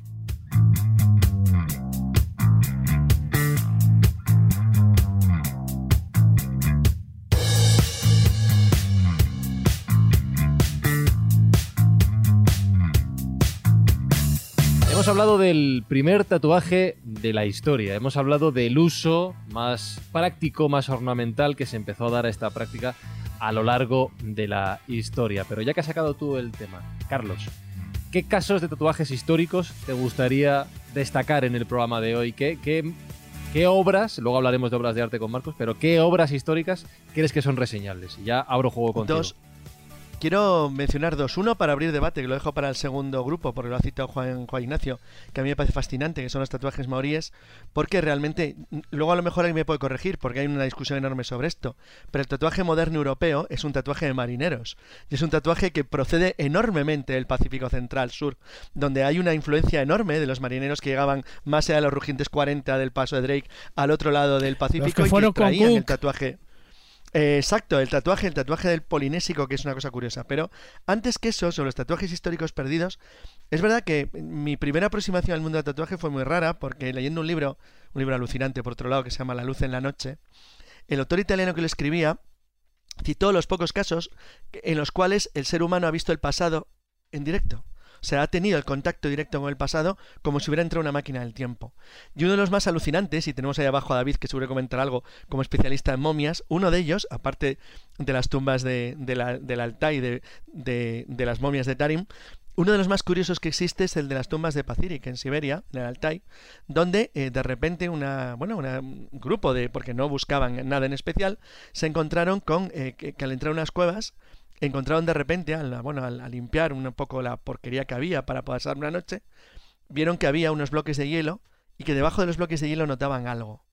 Y cuando consiguieron darle luz, lo que vieron durante muy poco tiempo, claro, porque luego se acabó destruyendo, aunque luego se ha conservado y reconstruido, fue una escena única. Es que vieron los enterramientos de las tumbas escitas del Altai cubiertas de hielo gente que llevaba más de 2.000 años enterrados y estaban enterrados cubiertos por bloques de hielo y lo que vieron es como si tú ves a través de un cristal el momento exacto del pasado, porque conservaban no solamente las ropas y el equipamiento entero que tenían, eran nobles escitas de la, de la rama oriental, sino que tenían todos los tatuajes enteros colocados en la piel, aparte del pelo original y sus ropas intactas. y, caballos también, Y caballos. Claro, claro, sí, los habían enterrado en jefes de guerra, los habían enterrado con sus caballos, que también tenían, por cierto, los caballos también tenían marcas especiales y unas especie de estructuras sobre estructuras que les colocaban tipo cuernos de alce y de una cosa realmente muy curiosa y llamativa. Fue el primer contacto moderno con algo que ya se sabía, que eran los tatuajes azul de tipo índigo de los, de los pueblos indoeuropeos esteparios, que también curiosamente llegaban a la zona norte de Europa a través de los pictos, que, es, que por cierto es el único pueblo del mundo que yo sepa y que alguien me corrija si no, que su, su nombre indica tatuaje. Sí, el pueblo pintado, los pueblos que, estaban más allá desnudos, ¿no? Con esos tatuajes azules. Sí, como más allá del muro Adriano y que, eran reconocidos por sus tatuajes de color azul, que son iguales, por cierto, que las tribus indoeuropeas del, del Altai y de, la, y de la Siberia Occidental. El caso de las momias de Tarim, que se está muy relacionado, es parecido, eso David lo conoce muy bien, pero era diferente porque ahí, se conservó por secamiento, es decir, se secó el terreno y entonces quedaron secos, como, si fueran liofilizados, como si hubiese eliminado todo el cuerpo, pero conservaban las ropas y las estructuras, los cabellos y, los, y, el pie, y la piel. Entonces, no deja de ser curioso que todos estos pueblos, euro, porque eran europeos al fin y al cabo, eran indoeuropeos, gente que, tienen la misma raíz que nosotros, aunque estuvieran al otro lado de Eurasia, que todos ellos se tatuaban. Todos. Entonces viene la, gran discusión, es decir, ¿se tatúan simplemente como eso, como pasaporte, como identificación de clan o de etnia? ¿Se tatúan por un elemento simbólico dentro de su estructura de gobierno para separar las clases altas de las bajas como si fuera una estructura de castas? ¿Se tatúan porque querían simbolizar algún, algún elemento simbólico que les permitiera ganar categoría? Voy a poner ejemplo, como los pilotos de combate cuando colocan la pegatina del avión derribado en la, en la carlinga, es decir, como una especie de marca, y si tú marcaras de alguna manera enemigos abatidos, o, enemigos capturados. Realmente lo desconocemos profundamente porque son periodos Yo creo que tienes razón en todo lo que has dicho. Pero, Todos esos motivos son reales. Y claro, pero eso es lo que cualquier antropólogo plantearía como lógica, pero, no sabemos. Incluso con fines guerreros. Tú has citado a los maoríes, a los pictos. Yo creo que lo hacía precisamente para asustar a los enemigos. cuando Pero los maoríes es fascinante porque como tenemos contacto con ellos, lo sabemos. O sea, es curioso porque los maoríes, y Juan Ignacio lo decía de una manera muy simbólica, han logrado algo genial, que es transmitir a su colonizador, al fin y al cabo, a los ingleses de Nueva Zelanda, eh, su estructura eh, estética. Es decir, cuando en la selección de, rugby de Nueva Zelanda baila una jaca, maorí y hacen ves a todos los maoríes con sus pinturas y sus dibujitos y sus tatuajitos haciendo sus gestos están heredando el, gesto curiosamente de los vencidos. Es una cosa realmente notable y para mí muy llamativa lo cual lo cual indica eso. Y, bueno no voy a hablar ahora de aquí está mi pecho tatuado como la canción pero es un marinero si recordáis la canción. Es decir en, el, en la España de los siglos, siglo XX Claro, la España de la España, la Europa del principio del siglo XX, finales del XIX, el tatuaje era un emblema de marinos o luego en España, pues de legionarios, y un poco de carcelario también, ¿eh? rara, siempre más o menos al margen de, de, la sociedad, como una especie de cosa extraña que realmente yo creo, y también corregirme si me equivoco, que no ha llegado realmente a la sociedad de manera masiva hasta hace muy, muy, muy poco tiempo. O por lo menos yo no lo veía de niño. Es decir, esto es una cosa muy reciente. Sí, pero Ana Belén y Lili, una cosa que os quisiera preguntar. Como sabéis, en el Smithsonian se ha recogido una serie de, elementos que, que, nos traen, de alguna manera, el tatuaje también en las tribus norteamericanas, que no todas participaban de ese rito. Por ejemplo, sí sabemos que los Crows se tatuaban, sabemos que se tatuaban los, los iroqueses, ¿eh? y, o sea, las, que las tribus, digamos, más al norte, en la parte del Canadá, por ejemplo, los moicanos, iroqueses y Crows y sin embargo las del sur no se tatuaban. A ver, ¿por qué? Esa es la pregunta. Eh, esto hay un libro del Smithsonian que nos cuenta qué pasaba, pero no nos cuenta por qué. No lo saben, además, eh, eh, cuando el Smithsonian empezó a subir toda la documentación acerca de los tatuajes, yo estaba preparando indumentaria con, con mis alumnos y hay alguno de mis alumnos que, que, los quiero un montón porque se les tiene ese pensamiento lateral que muchas de los profesores obcecados nos quedamos ahí y me dijo, profe, quizás es porque quizás eh, los, las tribus del sur empezaban a darle más importancia a otros elementos de la indumentaria que no tanto como los pueblos del norte que utilizaban más el cuerpo, con una codificación mucho menos evidente. No sé si un poco que he hecho decirme que la ropa empezaba a sustituir a nivel de ornamentación al tatuaje no sé, yo digo, me quedé con esa hipótesis, digo, mm, mucho me temo que no hay mucha idea sobre, sobre, sobre las motivaciones. Lo que, no, esa teoría tiene una lógica bastante aplastante. ¿eh? Claro, la ropa durante, todo, durante toda la historia se ha utilizado como un elemento simbólico de estatus o de poder o de riqueza. Claro, decir, no sé, desde utilizar tintes muy caros, la púrpura, por ejemplo, hasta simplemente tener elementos decorativos que tú no estuvieran al, o de ornamentación, el oro, la plata, que no estuvieran al alcance de la, de la mayor parte de la gente. No, y a mí me dijo además un chico que está haciendo un trabajo sobre mm. eh, Totihuacán y estaba también haciendo comparativa entre las tribus indias del norte de Norteamérica y, decía, pues le da mucha importancia. Lo lanzó ahí y dije, sigue investigando. Fíjate, Juan Ignacio, tú que maquetaste banderas lejanas, hay una tribu india que, que curiosamente es del sudoeste, de la zona oriental de Texas, mm. que tiene contacto con españoles en el siglo XVIII, que se llamaban a sí mismo el pueblo de los ojos de mapache, es traducido al castellano, y es porque se trataban los ojos para, para parecer un mapache, se trataban de negro. Entonces está claro que en ese caso era un elemento de distinción de tribu, para separarte automáticamente de tus vecinos y que no te confundieran con los que tenías cerca. Es decir, de esa manera te marcaban como si fuera una marca de, eh, étnica que no te podías separar y te hacía imposible no ser reconocido ya como uno de ellos. Lo cual sí, además que figura, que figura la mm. Historia en una película que se llama El, enemigo de la noche. es muy interesante eso que decís. no sé, supongo. Claro, lo de tanto lo de la marcar, o sea, el tatuaje como marcar, en principio a esclavos o a enemigos, ¿vale? Incluso como si fuera una divisa de ganadería, eso se ha utilizado, ¿no? Y eso es uno de los, de los elementos ancestrales que ha tenido ese tatuaje, ese tatuaje a lo bestia, ¿no? Marcar a alguien. Pero claro, ¿qué pasaba en esas sociedades puritanas, por ejemplo, del siglo XVII, donde no se estilaba el tatuaje, pero sí la vestimenta? Y un poco voy a lo que decía Ana. Es decir, ¿os acordáis de la novela de el Hawthorne que se llama La letra escarlata, donde por adulterio a esta mujer la obligaron a coser en el vestido la letra A eh, de color escarlata a de adúltera. Por lo tanto, era como un estigma para señalarla, como diciendo, ahí va, ¿no? La adúltera y tal, y para que también quedara un poco, pues, esa ignominia por supuestos pecados que había cometido. Es decir, no se utilizaba el tatuaje, porque estamos hablando de sociedades calvinistas, puritanas, pero sí se utilizaba el vestido para marcar esa diferencia social. Por lo tanto, era una especie de tatuaje distinto, ¿no? Pero donde eh, un poco entronca, y esto es algo llamativo que me llamó la atención cuando yo lo leí, porque hay un tatuaje cosido, que eso yo no lo sabía. O sea, el tatuaje ahora se utiliza de una forma distinta, pero ¿qué pasaba cuando se cosía con, con hilo y aguja? ¿Ese tatuaje era permanente? ¿Tenéis, eh, ¿Conocéis algún estás caso? diciendo cosido con hilo y aguja en la piel, para que no queden dudas. Sí, sí, sí, exactamente. La madre del cordero. Eso hace daño, ¿eh? Eso hace daño. Pero ahora una, una forma de tatuaje, porque hay muchas clases de tatuaje: el cosido, el por corte, por escarificación, eh, por quemadura. pero el cosido siempre me llamó la atención porque en el fondo es cuando ya quitas el vestido y dices, pero aún así quiero que permanezca, claro, con los elementos que había en aquel momento. Estamos hablando de distintas zonas, estamos hablando de, tribus, de etnias, de ese elemento simbólico que también tiene. Pero cuando no había otro tipo de elementos, se utilizaba el hilo y la aguja para coser un mensaje, una letra y distinguir a esa persona, más bien que distinguirla para separarla. Mm, sí, para excluir. también Fermín sabe mm, mucho de ahí eso. Está, me estás dando una idea porque está Fermín eh, ahí esperando y ya que nos has traído esta época, siglo XVII, vamos a parar en España, ¿no? Toda esa época, esos siglos me refiero, no exactamente el XVII. Pero Fermín, la Inquisición en España, este tema de los tatuajes, ¿cómo lo veía?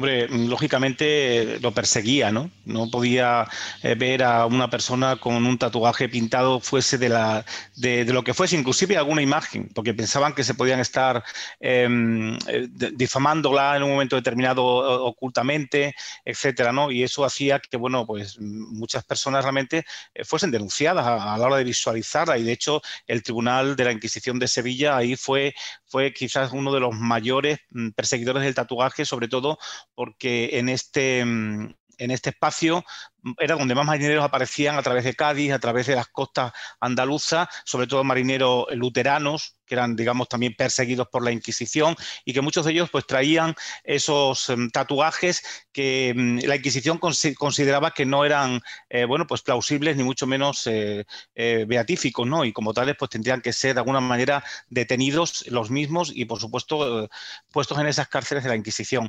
Em, te encuentras cantidades de, documentación, ¿no? Ya de hecho, bueno, si la, historia misma del cristianismo, a pesar de que hubo momentos en que realmente aceptaron el tatuaje eh, como tal, de hecho la fe viva de los primeros eh, cristianos aceptaba de alguna manera ese, ese modo de, tatuaje, porque muchas personas realmente, bueno, pues se ponían sus cruces en, las palmas de, la mano, a veces inclusive en, la frente, y más o menos, digamos que estaba bien aceptado, la Inquisición como tal no estaba actuando en esa, en esa época, pero ahí lo tenemos, ¿no? Los propios cruzados también a la hora de, participar en una determinada eh, batalla, si, morían, eh, muchas veces eh, precisamente el que viesen que la, cruz la llevaban consigo, pues era sinónimo de que realmente pues, era un cruzado creíble cristiano y que se le podía dar una sepultura em, cristiana. Pero la Inquisición, sin duda alguna, se dedicó sobre todo no solamente a la, persecución de los luteranos, que eran los que más venían, y además tatuaban, tatuaban en, en los propios puertos andaluces la gente al visualizar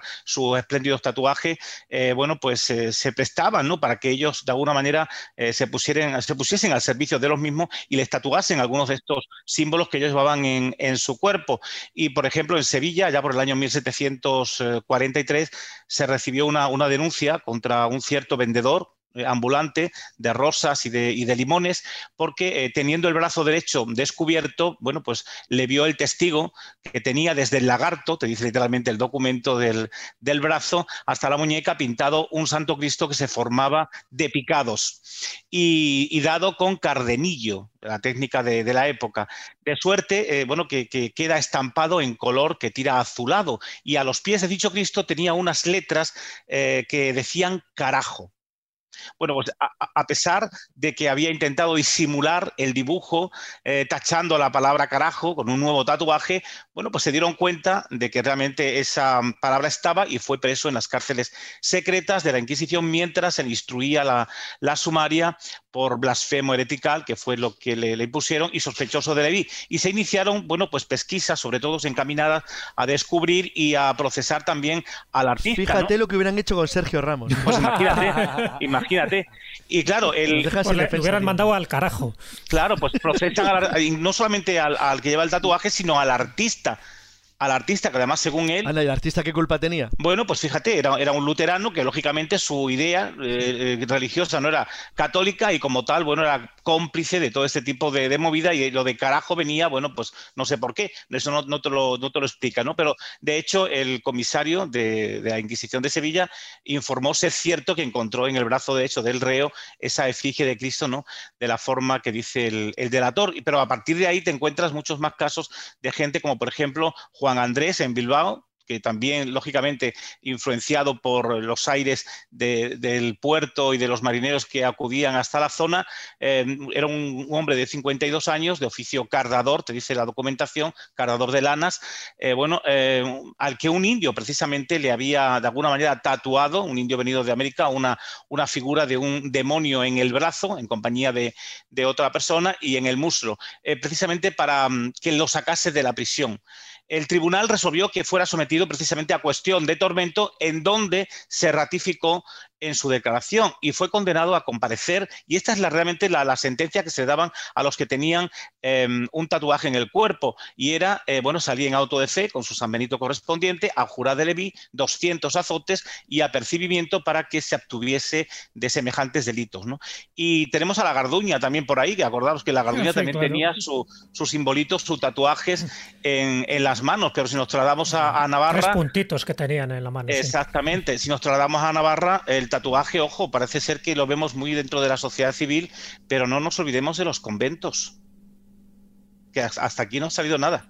Y sin embargo. las monjas de Corella también estaban tatuadas. Hombre, las monjas de Corella. Eh, claro, eran satánicas, ellas hacían, como ya sabemos el caso, su idolatría al demonio y precisamente en la teta, en la teta tenía la fisura por donde emanaba la, sangre. Y bueno, pues esa fisura era una fisura que cada vez en cuando el diablo, según ella se lo entendía, pues le tocaba, le abría y hacía que la sangre también saliese. Y ahí la tenían perfectamente como una, idolatría con ella al mismísimo demonio, ya que cuando hicieron el pacto escrito con su sangre, eh, bueno, pues eh, digamos que había una fusión, no solamente ya entre el pacto y el pecho de la monja, Ah, y, con el demonio, por supuesto, otra vez. Reconoce, reconoce que el pacto estaba escrito, es una cosa seria, ahí había un notario, una cosa bien hecha, con sangre, tal como debe ser. O sea, si es que por lo menos dejaban pruebas. No, no, y te digo más. Y te Hay que ser estúpido para dejar una prueba de un pacto con el diablo. Bueno, es el diablo, el diablo tiene cierto poder. Bueno, escucha, Carlos, y más en ese hay que comprometerse en serio. Claro, claro, que sí, claro que sí. Jesús conoce,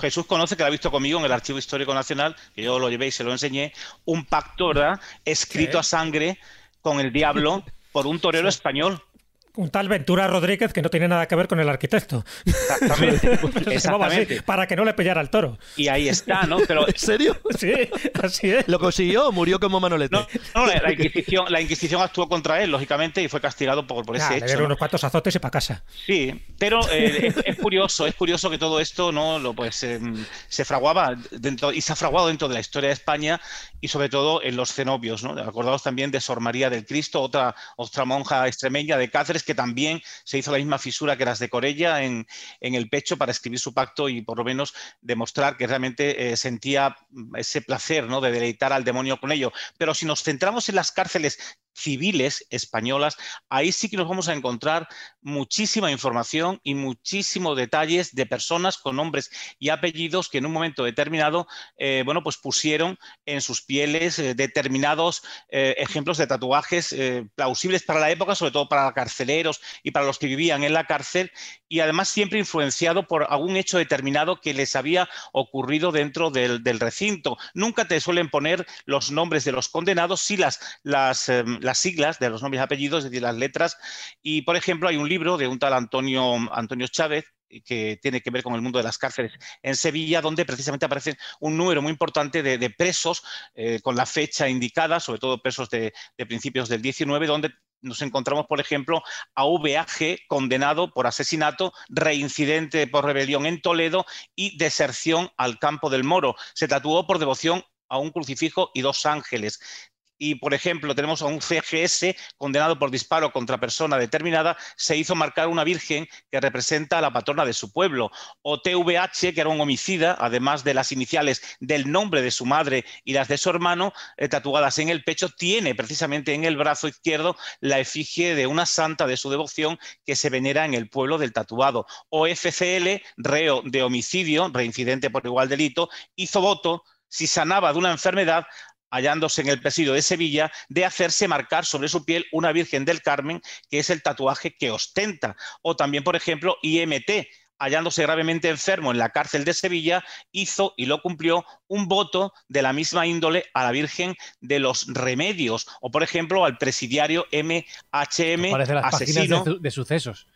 Sí, sí, sí, sí, sí, le marcaron, hacer caso. le marcaron una custodia en la cárcel Claro, de Toledo son desagravio de una ofensa que diciendo son hizo esvotos, en lugar de hacer- ¿no? Digo, en lugar de hacer una imagen, eh, pues eso, en bronce o en latón, lo que hacen es que se tatúan en su pecho, en su brazo, en su pierna, la devoción a la que eh, se encomendaron para poder salir de alguna enfermedad o de algún apuro. Por lo tanto, estamos Claro. hablando de esvotos y por otra parte de imágenes apotropaicas, porque cuando alguien se tatúa una virgen, la Virgen del Rosario, la Virgen del Carmen, me imagino que es para que te proteja, para tenerlo lo más cerca posible de ti. Y posiblemente, y eso lo sabrá. Hay un caso curiosísimo de otro, otro preso que es SCR, ladrón reincidente, dice el documento. Dice, se dejó tatuar una cruz y dos corazones para curarse la pulmonía que estaba padeciendo en el hospital de Tortosa. Y asegura, y asegura que los tatuajes debió, gracias a ellos, le vino la salvación de su vida y que curó. Y refiere que le, eh, le practicó la operación un preso que tenía en el pecho un calvario y un Jesús Nazareno en la espalda. Tatuajes que las hermanas de la caridad veían con mucho agrado. Bueno, hay un caso muy concreto que creo que tú, Fermín, conoces y me imagino que vosotras dos también, que es el caso de las Caspolinas, las Caspolinas de Caspe, que trabajaban eh, eh, en el santuario de nuestra, eh, Nuestra Señora, de la- Balma. de Nuestra Señora de la Balma, efectivamente, y que llevaban, como eran exorcistas del diablo, llevaban tatuadas en las manos una cruz, efectivamente, como si fuera un estigma, pero llevaban tatuadas en las manos una cruz. De todas maneras, es que hay mucha gente que se tatúa también por devoción. Mira, me- un, un amigo que yo tuve- Muchísima, hasta hoy. Claro, un amigo que yo Sí. tuve en el, en el colectivo de pintores de aquí del barrio tenía tanta devoción por la Macarena que se tatuó la Macarena en el pecho. O sea, Pero la Virgen, no la canción, Pero, ¿no? pero No, la fijaros, Virgen, sí. Vale, vale, vale. pero David, fijaros, David. uno de los símbolos eh, posiblemente más tatuados eh, y sobre todo, ya te digo, en el, desde la Edad Media hasta la actualidad, es la flor de lis. La flor de lis eh, Ya, normalmente se, suele hacer más pequeñitas y tal, pero, o sea, que ha tenido muchos significados. Dentro de la Iglesia Católica, evidentemente, también porque representa a San José, etcétera, a- incluso a la... A la Y a los Borbones. sí, pero fíjate, eh, a nivel heráldico, por supuesto que se utiliza mucho, pero fijaros, ya, ya que estamos hablando del siglo XIX, y, pero también tiene esa dualidad. Acordaros que Alejandro Dumas ya lo pone bien claro cuando en, Sí. en Los Tres Mosqueteros, a Lady Milady, de Winter, claro, le tiene en un hombro la, eh, tatuado una flor de lis como mm, marca de delincuente por haber matado a una persona. sí, y de Y, espía de de, hecho, Richelieu. Claro, pero por ejemplo, em, y eso un poquitín más actual, ya en el, bueno, en el siglo XX, lo que era la, la mafia alemana H, eh, lo que hacían era a, los cadáveres de sus enemigos, una vez que los mataban, los marcaban a fuego con lo que era la flor de lis, evidentemente para que nadie se olvidara y para que todos temieran, es decir, esto es lo que pasa y esta es, eh, este es nuestro sello. Es decir, hay una serie de símbolos eh, que se han venido utilizando y que tanto pueden, eh, es como el yin y el yang, ¿no? El lado oscuro o el lado, todo, o el lado blanco dependiendo de quién lo haga y para qué lo Claro, haga. de hecho me Pues estáis fíjate, dando... ay, fíjate que ya para terminar, por mi parte, este tema, eh, hay, un, hay un caso curiosísimo, que lo vamos a contar, donde el pene es el protagonista. No en vano, el tatuaje, sabéis que también hay gente que lo lleva en sus partes pudendas, ¿no? Y en este caso hay un, señor eh, de, de Euclés que se encuentra en Barcelona que, bueno, va a ser tatuado, y va a ser tatuado eh, precisamente en el, en el pene, pero eh, le van a poner un ratón en la parte dorsal y media del pene, ¿no? Te dice el documento. Y otro que tiene tatuado un gato en el prepucio. Y un ratón. ¿En qué época? será, ¿no? ¿En qué época? Pero escucha, escucha. Y un ratón en el Es glande. muy creativo, es buenísima la idea. Loli, Loli, atenta a lo que viene ahora. Y un ratón, y un ratón en el glande para hacer el juego de descapullarse y ocultar el gato cuando aparece el ratón. No. Y cubrirse y ocultar el ratón cuando aparece el gato. Maniobra necesariamente onanista. Bueno, pues este señor fue también condenado por la Inquisición por estos menesteres. Ver, Allá por a ver. Y por un 1760. exceso de imaginación. sí. A ver, Pues Carol y Carolina, totalmente, que ya por, que ser, por ser preguntar. demasiado creativo. ¿Cuál es el, tatuaje más extraño en cierta parte que has tenido que hacer? ¿Has tenido que hacer alguno en esas zonas erógenas que ha dicho Fermín? Eh, em, tatuaje extraño en la zona erógena. Miren, eh, a ver, podría citar uno que no es, no es extraño, es bonito, pero la araña japonesa se llevaba ya desde hace tiempo, a veces se llevaba ahí, pues justo, justo ahí encima de los genitales femeninos. Y eh, bueno, ah, hay algunas imágenes muy antiguas que enseñan que ya lo hacían y yo hice una, una a una chica. Yo sé que hay alguna más que lo lleva por ahí también y queda genial, queda precioso. Pero sí me pasó una vez que un, un señor que parecía así, no sé, eh, muy, muy normal y corriente, me pidió una cita para un tatuaje muy pequeñito, em, eh, yo le di precio hemos quedado y tal, y el día que vino a tatuarse quería, quería escribir un nombre muy pequeñito, y entonces cuando entra a la cabina y lleva un, un tanga de cuero minúsculo, así con, con las tiras de cadenas así por las laterales y me dice, mira, quiero justo aquí debajo del triangulito. No. como por detrás. Bueno, eh, me encantó, me encantó, me, me pegó una sorpresa. Fue un aliciente laboral, ¿no? Una compañera mía de, del ministerio en el que yo trabajaba un día me dice, me acabo de hacer un regalo importante y a ti que eres de confianza te lo voy a enseñar porque no se lo enseño a todo el mundo pero sí me gustaría que lo vieras y tal. Entonces entramos en su despacho y me enseñó que se había hecho un tatuaje de una mariposa en el pubis. Eh, a mí me pareció me, pareció sorprendente digo dice bueno es que me apetecía bueno pues ya está. ¿y, qué te quería decir con eso? no no no no nada nada era una buena amiga. Yo conocí una chica que, que llevaba la frase ahí eh, diciendo, mi padre se va a enfadar mucho contigo, escrito ahí encima justo. Esto no lo mejoramos ya.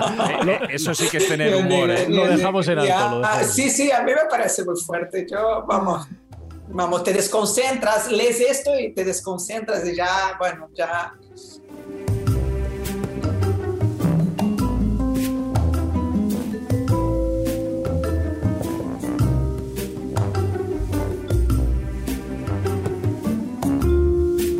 vamos a ponernos serios y a poner un poco de orden porque como sigamos hablando de tatuajes en ciertas zonas vamos a acabar fatal hoy. Eh, es la de 2021. Es el programa ¿eh? más exitoso de la escóbula, te lo, te lo Carlos Canales nos ha enseñado su cerveza. Oye, que mi, hija se lo ha hecho en el No, no quiero saber más, no quiero saber más, no quiero saber más, no quiero saber más. Vamos a hablar de arte, vamos a ponernos serios ahora. Y antes de preguntarle a Marcos por obras de arte relacionadas con los tatuajes, que nos va a traer un montón, yo te quiero preguntar, Caroli, por la responsabilidad. Es decir, Marcos, por ejemplo, trabaja sobre una tablet o trabaja sobre un lienzo, que ya está, se puede borrar o se puede tirar. Pero tú trabajas sobre la piel humana, no hay margen de error, y a la hora de crear tu arte, me imagino que, mm, no sé si, no sé si nervios, pero desde luego responsabilidad tienes que sentir muchísimo.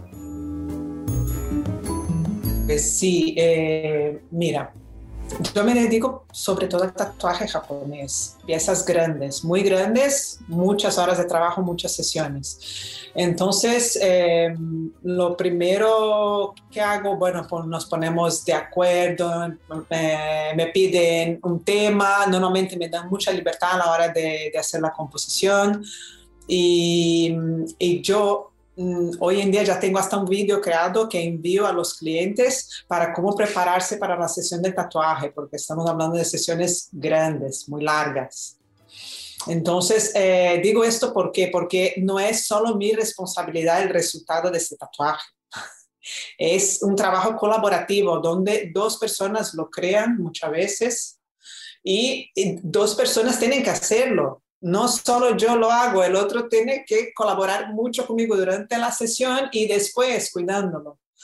Entonces... Mm, pero, si, pero si la aguja se te va, se te va a ti. Mm, eh, tenemos eh, en los dibujos más pequeños, más lineales, es donde no a veces eh, se nos complica mucho si la persona no se mueve o algo, ¿no? Eh, pero en los tatuajes grandes siempre hay muchos recursos para disimular alguna línea, alguna cosita que no, que no ha quedado bien. Mm, Yo, vamos, mm, no, me, no es algo que me preocupa excesivamente. Normalmente conseguimos, conseguimos avanzar y crear cosas muy bonitas. La gente entiende también que es un trabajo artístico que no, tiene que, no está hecho por una impresora y tampoco ellos son una hoja de papel blanca y plana.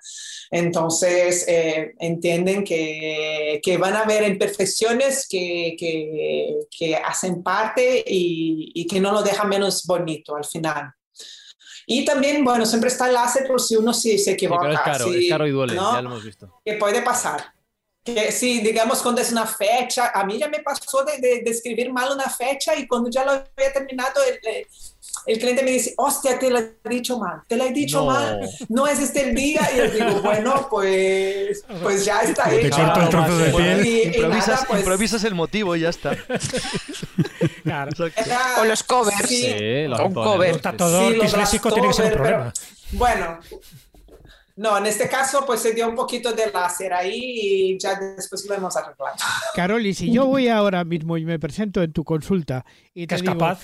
y te digo, quiero que me tatúes un mandala en la espalda, o sea, ¿me miras con cara de asombro o, dices, vaya. Haces un blackout, esos que se llevan ahora. ¿Sabes que ahora se llevan los blackouts? Estos? No, no se puede hacer. No se puede hacer Dale tiempo. yo no lo dudo. Dale tiempo. Dale tiempo que se presenta, Caroli, pero. Yo te lo hago. Vente que, te lo hago. Y, bueno, Hay memes por ahí terribles. Sabréis, algún día... Cuando quieras, ahí aquí estoy. Algún día en. Hay memes muy buenos sobre eso, ¿eh? algún día en la escóbula.com barra la escóbula de la brújula veréis la espalda de Juan Ignacio ahí bien tatuada, bien grande. Pero, Marcos, iba, iba a la parte artística y por eso le preguntaba a Caroli.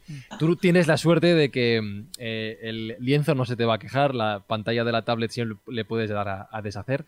Y claro, yo no sé si, si, desde el punto de vista artístico el tatuaje, aunque ya lo hemos apuntado, se puede considerar una obra de arte o si se ha llevado al propio mundo artístico para valorarlo como tal. Sí, sí, sí. Bueno, y además es que es una ocasión estupenda eh, entre Ana Belén, que es eh, licenciada en Historia y doctora en Antropología, y una magnífica artista como es Caroli para comentar esto, porque precisamente tenemos la pregunta del millón de dólares, que es si el tatuaje es una obra de arte. Entonces, claro, eh, obviamente yo aquí no voy a dar mi opinión porque tampoco soy muy experto en la materia, bueno, pero mm, podríamos decir, como, como uh, tantas veces que hemos uh, traído a este señor, a Marcel Duchamp, que puso un día un, urinario del revés y le llamó fuente, o si las corridas de toros se les puede llamar arte, o si el graffiti es arte. Es decir, eh, bueno, mm, claro, a ver, ¿qué pueden decir los expertos? Entonces, eh, yo puedo uh, ir, por ejemplo, a lo que dice un curator, curador, o lo que llamamos aquí en España un comisario,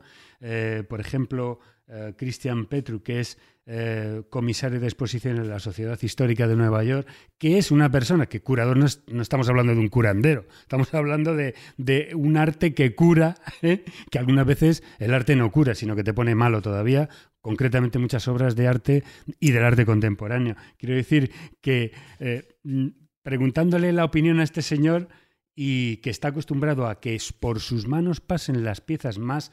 Em, espeluznantes, hermosas y toda una combinación de lo que es el arte contemporáneo, él tiene una, una declaración muy a lo Marcel Duchamp. Y digo, anda, tócate las narices, porque dice que si una persona pretende que sus tatuajes sean obras de arte, pues entonces lo son. Entonces digo, ahí va. Eh, esto eh, esto ya entramos en el camino resbaladizo y en las líneas divisorias eh, difusas de, estas dos visiones opuestas que yo he recopilado aquí. Es decir, un tatuaje puede ser, por una parte, un diseño en el que desde cero, y tú, mm, Caroli, me lo, me lo puedes confirmar, como una creación absolutamente original, nace, y tú lo acabas de decir ahora mismo, del acuerdo entre la inspiración de dos mentes, es decir, del tatuador y del tatuado. Es decir, unas veces un artista que se plantea dentro de un lienzo no le pide al lienzo o a la tabla, oye, ¿te parece bien que te voy a hacer el jardín de las delicias? No, no. Es un, un, es un acuerdo. Luego la segunda opción que se dice es que, eh, por una parte, eso sería que nace de una idea absolutamente original que no estaba en ningún sitio, y que es una creación, realmente es una creación que no nace en ningún lado, y otra se basa más, esta segunda opción se basa en un sentimiento más puramente subjetivo del portador que es como más emocional, es decir, que el portador luce ese, ese, e, e, esa obra de arte dentro de su piel, pero imagínate que se ha pintado un pitufo colorado y dice, oye, es que esto para mí es arte. Hombre. O, un eh, gato a ver, que entra y sale de cierta parte que no voy a decir dónde. Sí, Exactamente, lo que ha comentado antes Fermín. Entonces, hombre, eh, me resisto a dar mi opinión, pero es que, mm, de verdad, esto de que porque yo lo digo es arte, hombre, eh, te puedo decir que también hay otros baremos, eh, por ejemplo, eh, en el que si uno lleva un, un- un tatuaje que se lo ha hecho un tatuador que es absolutamente popular, que tiene una gran originalidad, que tiene un estilo muy diferenciado, que lo ha sacado y lo ha puesto en escena, que la puesta en escena es la piel del portador del tatuaje, yo me, me- me inclino a afirmar que eso sí que es una obra de arte. Y encima, bueno, eh, en fin, si no ha estornudado previamente el sujeto pasivo y no se le ha ido ninguna línea, puede ser que eh, sea considerado una obra de arte. Por otra parte, hay otra, otro elemento que yo he detectado en esto, que es la perdurabilidad en el tiempo del tatuaje. Es decir, el arte este es efímero, muere cuando muere el, el portador del tatuaje. Y ya os diré Bueno, luego- salvo que le quitas la piel luego y las pongas en un cuadro. Un poquito- yo estaba Eso pensando, hace. a continuación- y no Eso solo se eso, y si, y si se modifica, Espera, espera, que espera. también queda para siempre. No se me adelanten. Entonces, eh, lo que quiero yo comentar ahora es que también ha habido soluciones para esto. Es decir, eh, los, tatu- los tatuajes no tienen esta cualidad de perdurar en el tiempo. Eh, sin embargo, hay obras de arte que perviven a sus creadores. Es decir, la pintura, la música, todo esto, el, creador muere y pervive en el tiempo. Pero ¿qué pasa? Que es un arte efímero y pasajero, como pueda ser, por ejemplo, la performance, que el, performance no te dice nadie, oye, cuando acaba se acabó, se queda en la mente de la gente que lo ha visto, pero no por eso deja de ser un arte con mayúsculas, ¿no? Entonces, ¿qué es lo que ha pasado aquí? Que, claro, lógicamente en el entorno contemporáneo lo que se ha puesto en manifiesto es la necesidad de que ese tatuaje perviva. Y es lo que ha dicho ahora mismo David. Es que eh, realmente existe, por ejemplo, y os voy a citar una, que es la eh, Asociación Nacional de la Preservación del Arte de la Piel, que es estadounidense y tiene más de 20.000 seguidores, las que se hacen exposiciones ojo, con el consentimiento eh, de las personas que fallecen y previamente han dado su consentimiento y entonces lo que hacen es que precisamente conservan su parte tatuada, esa piel, me imagino, no sé el proceso, ¿eh? Eh, la, pues la prepararán, la curtirán, etcétera, y la enmarcan. Y quiero decirte que hacen exposiciones de estas eh, mm, trozos de piel con tatuajes dentro y que precisamente alcanzan unos precios y si el tatuador Ah, tiene prestigio y si Claro. encima el tatuador ha muerto, puede cotizarse como una obra, como si fuera un Picasso. Es decir, a mí... No des ideas, no des ideas. Bueno, bueno, bueno, sí, o, sea, sí, sí. porque- o sea, que si matas al tatuador, sube la obra de arte, como pasaba ¿no? con el artista. Y luego ya para terminar, para saber vuestra opinión, eh, eh, claro, he localizado un artista español y para más señas murciano llamado Joaquín Ganga, que ha hecho el tatuaje más grande del mundo. ¿Y esto cómo puede ser? ¿Que se lo ha hecho a un gigante y va detrás del gigante diciéndole, no, no, Hombre, será barato, además se apella Ganga. será- Pues resulta que este, qué este malo, chico, eh, eh, este chico lo que hizo en su día es que, bueno, pues proviene de a los 15, 16 años, ya era un grafitero en su barrio muy activo y se buscaba la vida con todo este tipo de, bueno, pues eso, haciendo grafitis a los negocios de- del barrio y un buen día tiene contacto con lo que es el mundo del tatuaje, con todo el, instrumental, tal. Bueno, pues entonces resulta que este chico va acrecentando su, su maestría y llega hasta hacer tatuajes, pues eso, a famosos, eh, famosos futbolistas, famosos cantantes, y un día se plantea que él quiere hacer algo grande. Y digo, bueno, vamos a ver. Entonces, al, querer hacer algo grande es en ambos sentidos, hacer de gran repercusión y de gran tamaño, porque... eh, a ver, Caroli, eh, el tema del tatuaje tienes la limitación del tamaño del cuerpo humano. Pero de ahí no te puedes salir, no puedes hacer un tatuaje de dos metros. Pues este chico sí que lo ha hecho. Entonces, fíjate, fíjate hasta dónde ha ido a parar la mente de este chaval. Coge y dice, bueno, yo quiero tener un trozo de piel y la encargo a un laboratorio, un laboratorio de Polonia que hace trozos de piel, obviamente, pues para, me imagino que para injertos, para, para tema de, medicina y tal. Y le encarga un trozo de piel sintética, ¿eh? que la, yo la he visto sujetar en sus manos, que os voy a poner el vídeo en la, en la página de Facebook, de casi dos metros de altura por 1,35. Bueno, pues él ha hecho ahí una obra con su instrumental que se llama Metamorfosis y es, es tremendamente extraordinario. Es decir, la cara de Dalí con los bigotes, con esa cara de alucinado. Y entonces, bueno, pues eso ha corrido el rumor, se ha hecho súper famoso y esa metamorfosis, ese rostro de Dalí, lo que ha hecho es que él explica que ha logrado dar un paso adelante en este mundo de, lo que es el propio eh, mundo tan, tan efímero de que pueda acabarse ahí la, la propia creación y pueda trascender teniendo estos trozos de piel sintética. Y resulta que a diferencia del Em, del artista, de un pintor que está con el pincel pintando el cuadro, el pintor lo que hace es pintar con la pintura de, dentro hacia afuera. Y el tatuador, y tú, Carol, y me lo, confirmarás, pintan introducen la pintura de dentro afuera. Es decir, yo he visto esa especie de escobillas, de puntas, de alfileres, de esas que se mueven tan, tan deprisa y tiene que esperar a que esto suba y haga sus efectos de sombreado y la verdad es que es una cosa verdaderamente, eh, bueno, que tiene una técnica impresionante, ¿no? Bueno, ¿qué puede ser? Que en este mundo también existen estas dos, eh, como conclusión os quiero comentar, existen eh, por una parte, estos, este, este mundo de los intrusos, oportunistas, impostores, eh, alguien que lo habréis visto vosotros y vosotras, que mm, dices, madre mía, qué tatuaje te han hecho, chico. O sea, no tiene a lo mejor idea de dibujar, que pienso, que pienso que tiene que ser una persona que tenga conocimientos pues, mm, de bellas artes, como lo tienes tú, Caroli, es decir, que tiene que saber dominar. No, ala, cojo un calco y ahí pues hago esto meramente y ahí se queda. Pero, por otra parte, el otro mundo, pues eso, de esos verdaderos creadores que están abriendo caminos, que tienen un conocimiento y que lo plasman ahí y que son verdaderamente, oye, con un gran valor añadido que es que su trabajo, que antes era efímero, ahora pues se, se pueda exponer. Ahí lo dejo y a ver qué pensáis. Claro, yo no sé, esto Ana Belén abre la puerta a un mercado de arte un poco tétrico, un poco chungo, ¿no? Eh, no sé cómo lo ves. Pero como estamos en un momento en el que lo más tétrico, lo más outsider vende muchísimo, ya tenemos a Banksy, tenemos a gente haciendo, llevando el arte urbano a los museos, llevando pues bueno, pues eh, el cine a casa, estamos revolucionando la cultura.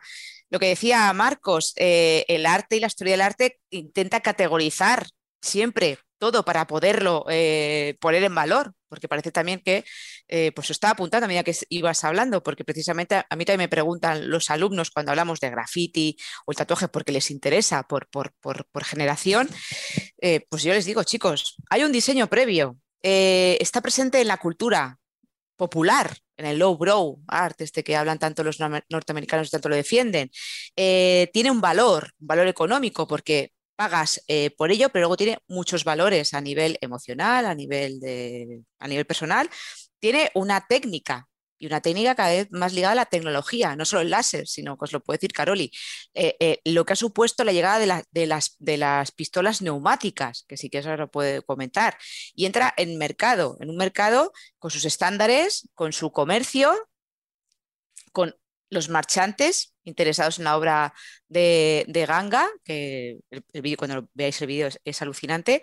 Entonces, claro, ¿cumpliría esas categorizaciones del mercado de arte tradicional o, qué busca el artista cuando da el salto del graffiti y del tatuaje al mercado? Yo siempre lo digo, en cuanto aparece en un museo, o es museografiable, o se puede, se puede exponer, mm, primero que cambie su función porque ya se convierte en un, negocio, pero también en, algo estético, de disfrute estético, con lo cual mm, entraría dentro para mí y ya digo, sometido a, las categorizaciones de, la historia del arte. Yo creo que, el, mercado del arte lo va a fagocitar y te digo esta palabra porque todo lo que sale, que sea posibilidad de poder comercializar y especular y todo esto, se va a mm. hacer. Y de hecho este chico es que cuando sujeta una piel enorme, que es piel, que la notas que es piel, y, dices, ya has hecho ahí eso, es, es, que es su medio.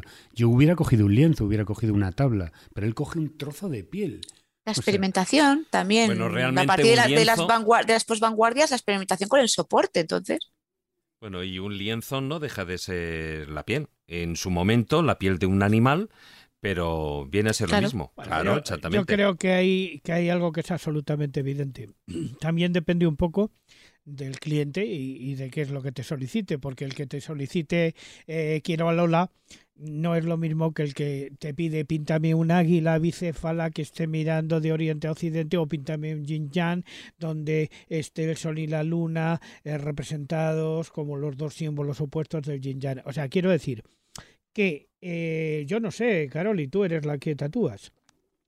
Eh, la técnica está muy bien, pero también eh, uno tiene que saber, tener unos conocimientos mínimos de lo que es el diseño gráfico, aunque solo sea eso, para poder enfrentarse a ciertas peticiones, claro. Evidentemente, si alguien viene y te dice, píntame la Yoconda en la espalda, hombre, supongo que es un reto. Es más caro, es más caro. Pero, eso, pero eso sí que se me ocurre la, pregunta, Caroli, de, si se está elevando la demanda. Un mato en una espalda, no sé cómo. Claro, pero se está, está elevando la, demanda, el cliente. Cada vez se piden cosas más, no, complejas como lo que decía Juan Ignacio, pero te, piden ya más. Eh, eh, han sido muchísimas preguntas y no sé si, si voy a contestar todas.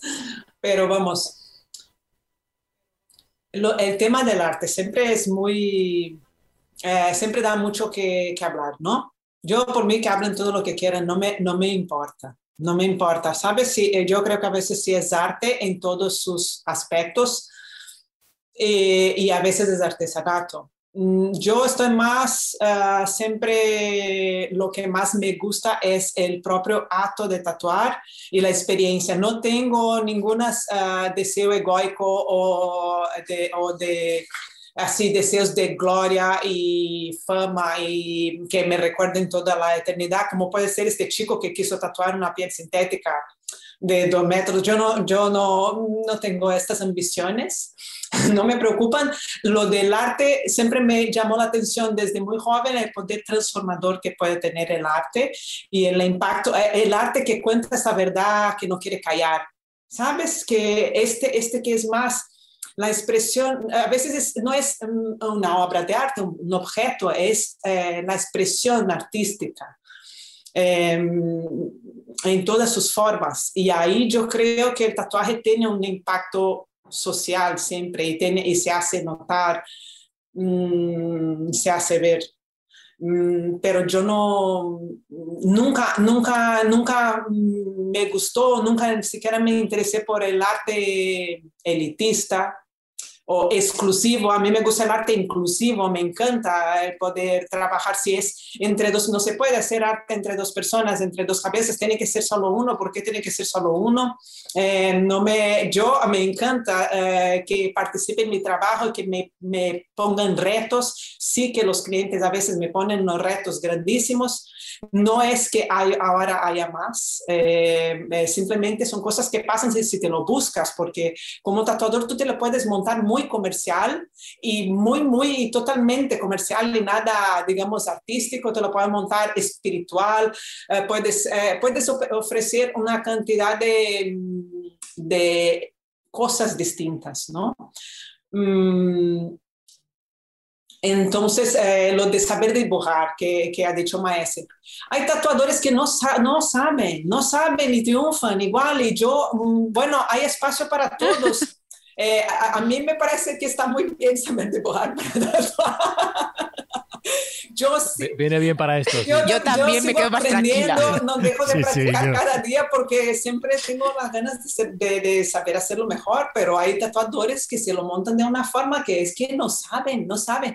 Y, y, y a veces se hacen de oro y yo digo, bueno, hay espacio para todos y a veces el que se tatuó con él, mañana después quiere hacerse un tatuaje japonés conmigo, que son muy buenos para las coberturas, Mm, pues ven y se lo hace. Bueno, históricamente ya el tatuaje japonés, eh, antes estamos hablando del tatuaje como estigma, hubo unos 200 años en Japón donde fue utilizado como una forma de marcar a los criminales y eso mm, hizo con que eh, se impulsara el tatuaje ornamental. Mm, eh, justo porque, porque eran, marcaban a, a las personas que cometían delitos leves. Y era una forma, claro, como no tenían internet, no tenían nada de eso, también era una forma de ver la ficha de la persona, ¿no? Porque conforme el crimen te hacían un, un tatuaje así, o entonces, bueno, pues ya sabían hasta los crímenes que habías cometido por los tatuajes. Entonces, claro, esto hace que la gente como eran por delitos leves, muchas veces después la gente pues quiere tapárselos. Y, y esto impulsiona el tatuaje a, hacer cada vez, a, que se hagan cada vez piezas más grandes, más elaboradas y con fondos uh, oscuros, fondos negros y con muchos colores, con, cubriendo mucha piel, ¿no? Entonces, nada, bueno, no sé si he contestado todo, si quedó alguna cosa.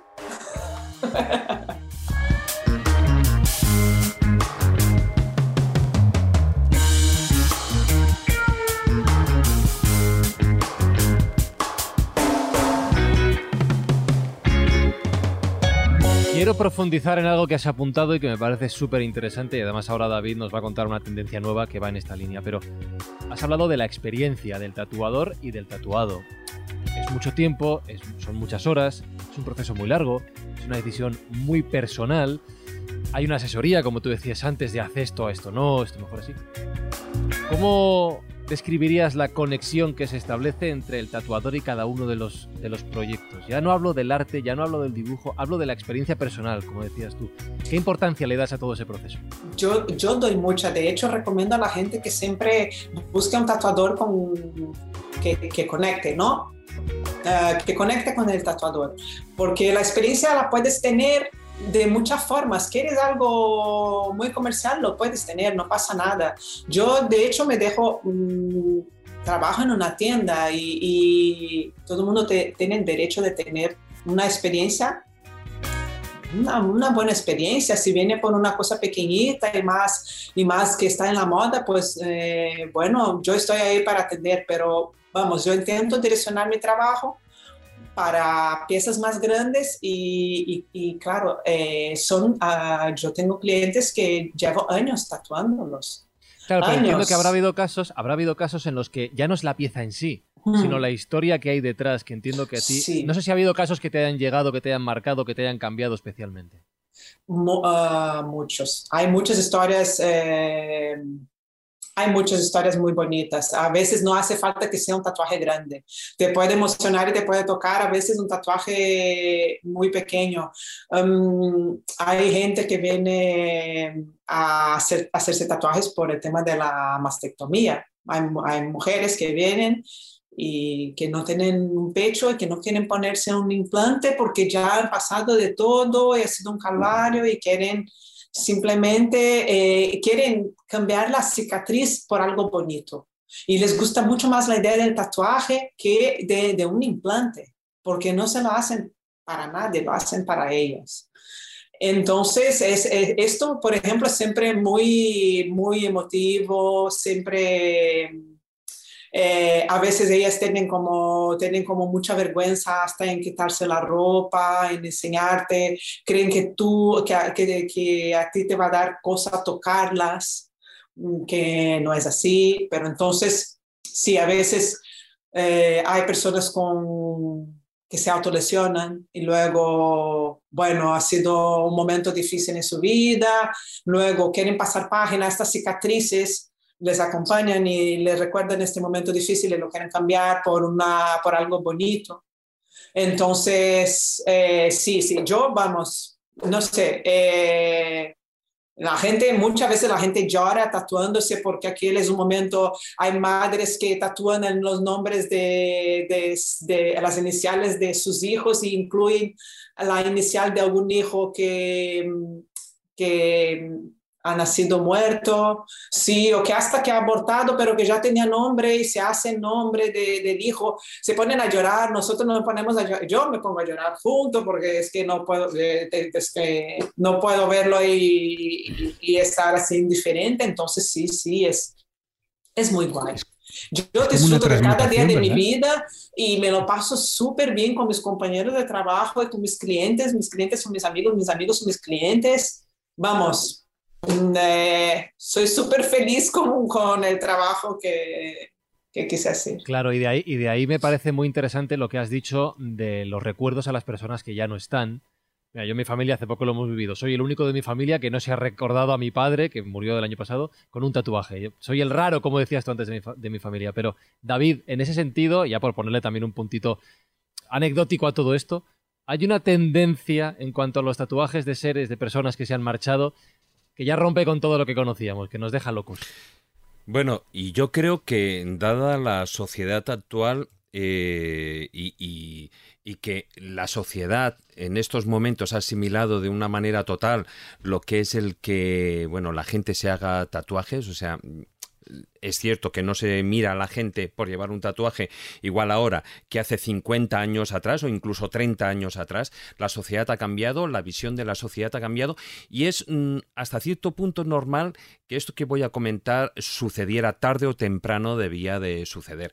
Es decir, em, cuando alguien de la familia, ah, padre, madre, hijo, hermano, eh, incluso hasta eh, la mascota de, una persona fallece, pues em, mucha gente pues eh, lo que hace es conservar las cenizas.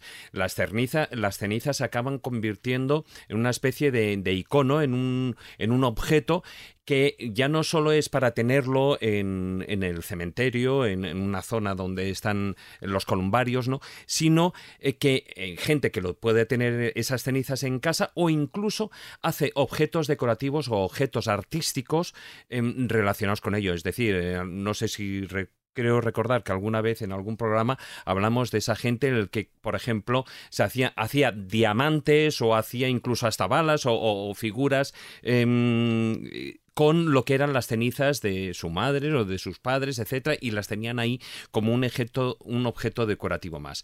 Yo por eso digo que con las circunstancias actuales en el que, bueno, pues eso, eh, vivimos en una sociedad contemporánea en el que se ha asumido todo, todo el tema de los tatuajes, es relativamente em, fácil que tarde o temprano sucediera esto. ¿Y qué es? Bueno, pues el incorporar las cenizas de tu ser querido en el tatuaje. En, con los líquidos del tatuaje. Entonces, eh, eso es una tendencia que se está realizando en, Estados Unidos, allí está siendo ya muy normal y y, se está exportando evidentemente a Europa, pero es una cosa curiosa porque eh, analizando la situación más allá de lo que puede ser ese esnovismo, ¿no? De, de un ritual o, de, de, la novedad, ¿no? Todo ello conlleva un ritual Mm, tiene un componente ritualístico muy importante.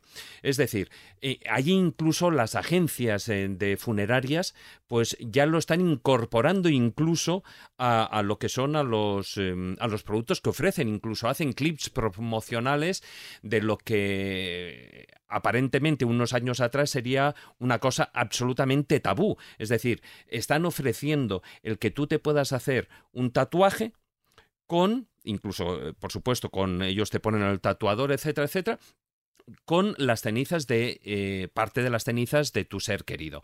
Entonces, eh, luego entraremos, y eso lo dejo para el final, si, bueno, pues en qué porcentaje es cierto que pueden mezclarse esas cenizas con el líquido, etcétera, etcétera, ¿no?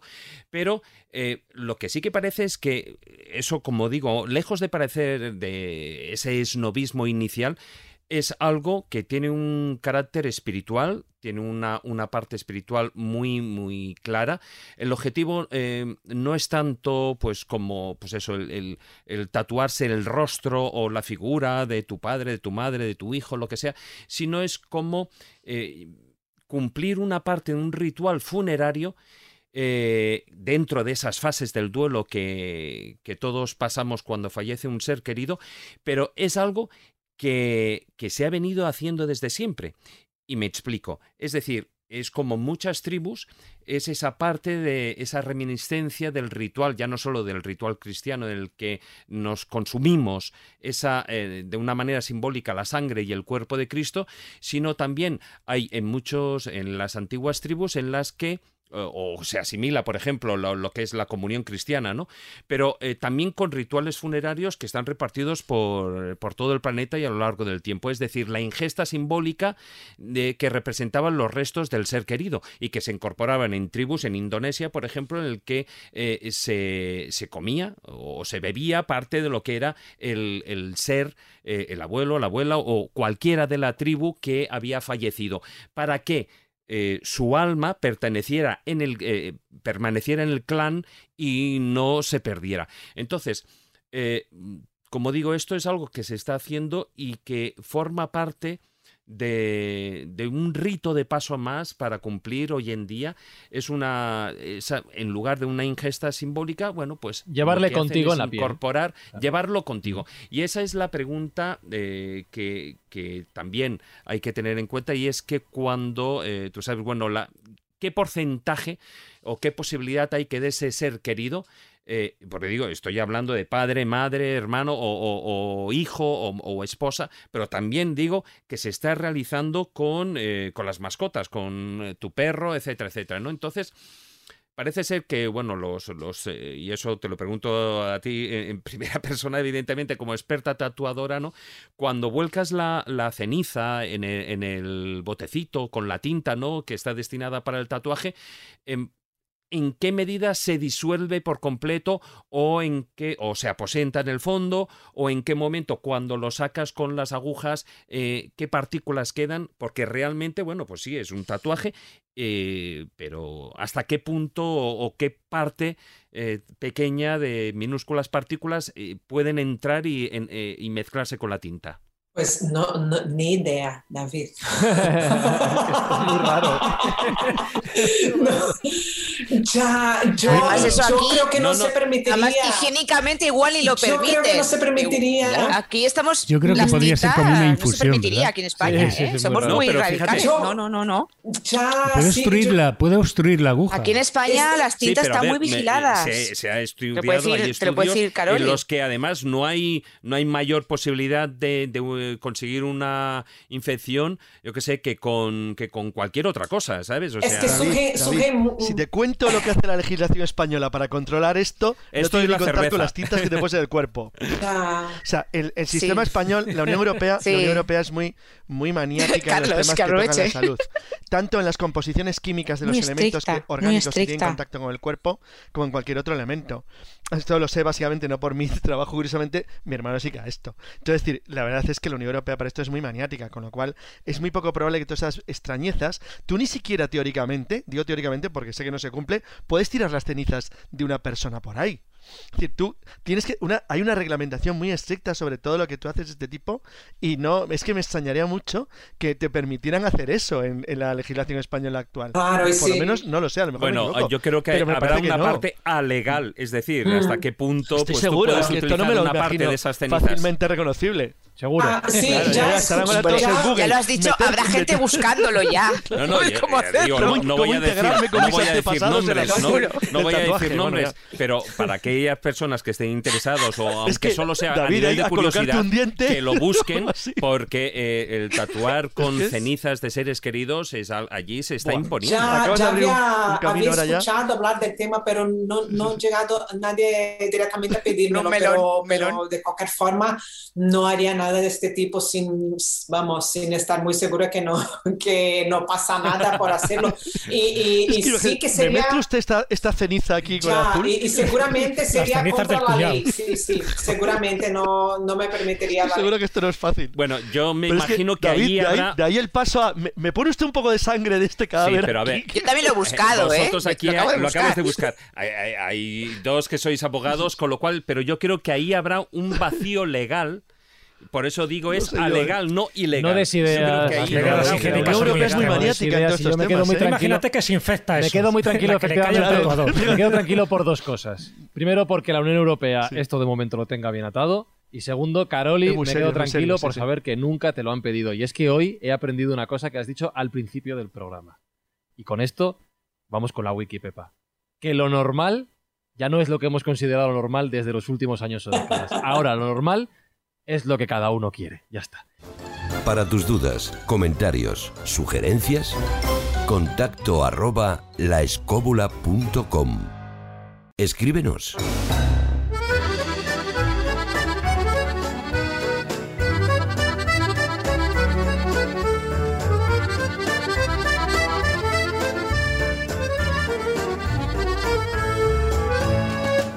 Hablando de cosas normales, y ya que David nos llevaba a Estados Unidos, no sé si vamos a mirar a Hollywood eh, hoy o no, no sé qué toca. Pero ya sabéis que desde Vancouver, Pepa Yausas cada semana nos trae la Wiki Pepa con una recomendación cinematográfica cada semana. Así que hablando de tatuajes, vamos a ver ¿Qué nos toca ponernos hoy? Oye, qué bien que hayáis traído este tema tan bonito del que hay tanto y tanto de que hablar en el cine y que normalmente ni siquiera se cita, pero podríamos hablar, bueno, yo podría hablar durante meses de este tema en relación con el cine. Para ilustrarlo he elegido una película de 1969 que estoy segura que a nuestras invitadas les va a sonar. El hombre ilustrado, basada en una novela de Ray Bradbury. De hecho, el mismo Bradbury, tengo que deciros que hace un pequeño cameo en la película. Si no sabéis quién es, si no os fijáis mucho, a lo mejor no lo identificáis. Pero ahí está, el autor de la novela está ahí. Es una película y una novela muy interesantes. Está mm, situada en la época de la Gran Depresión americana, cuando, bueno, pues las calles se llenaron de vagabundos y de gente que dos días antes eran personas normales y que de repente por el tema de la Gran Depresión pues se convirtieron en vagabundos. Y hubo un gran tránsito de gente que fue del este hacia el oeste. Y ahí es donde se encuentran los dos protagonistas de nuestra película. Dos personajes que van hacia el oeste y uno de ellos pues se encuentra con un vagabundo o al menos lo que parece un vagabundo. Este vagabundo está total y completamente tatuado. Todo su cuerpo está tatuado y es el hombre ilustrado. Y mientras van haciendo este viaje juntos, le cuenta que él va a California a buscar a la mujer que le tatuó, porque estos tatuajes que él lleva son una especie de condena y cada uno de esos tatuajes tiene una historia detrás que le va torturando. Y a lo largo de la película le cuenta tres de las historias, es decir, le enseña tres de los tatuajes que lleva y le cuenta las historias que hay detrás. Una historia maravillosa, una novela muy interesante. Ray Bradbury volvió a utilizar este tema de los tatuajes en una novela posterior y una película que vale la pena ver. Tanto es así que se hizo un documental contando el proceso detrás de las escenas, sobre todo para ponerle estos falsos tatuajes, porque el actor no estaba por la labor de que le tatuasen todo el cuerpo solo para la película, pero fue un trabajo tan ingente y tan maravilloso que se hizo un documental solo para contar cómo, así, cómo había sido el proceso de tatuarle todas estas increíbles imágenes en el cuerpo al protagonista interpretado por Rod Steiger. Espero que la veáis porque es una película para disfrutar, no os asustéis porque sea del año, del, año 69, vale la pena verla. Y para saber todo lo que hace falta saber y mucho más, pues ya sabéis, escribidme a las musas no avisan y así yo os lo puedo contar y os lo voy a contar todo en el podcast de las musas. Y lo dicho, mientras os animáis a mandarme esos emails, sed buenos, que de ser mala, ya me encargo yo.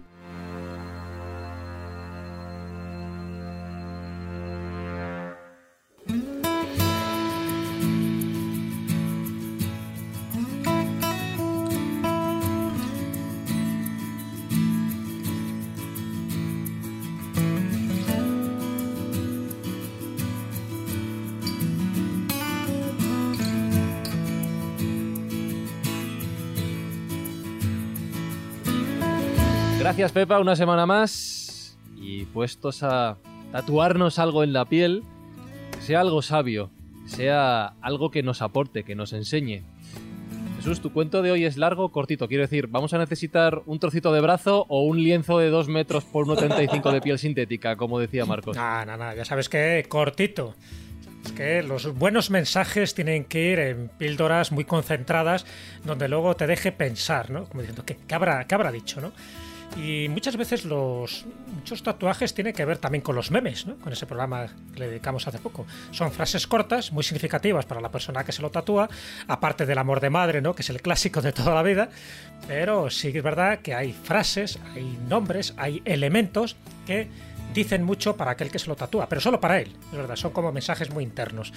Bueno, pues en este caso, a la hora de elegir pues, un relato, un cuento, hombre, tenía mucho para elegir, porque fijaros, si nos vamos a las obras de Herman Melville, o de Robert Louis Stevenson, o de Charles eh, Darwin, o de incluso de Marco Polo, mencionan a gente que se había tatuado y bueno, pues la impresión casi antropológica que le causó ¿no? a estas personas que por vez primera veían a alguien tatuado casi con el cuerpo entero. Pero no querido elegir uno de esos relatos más o menos aventureros.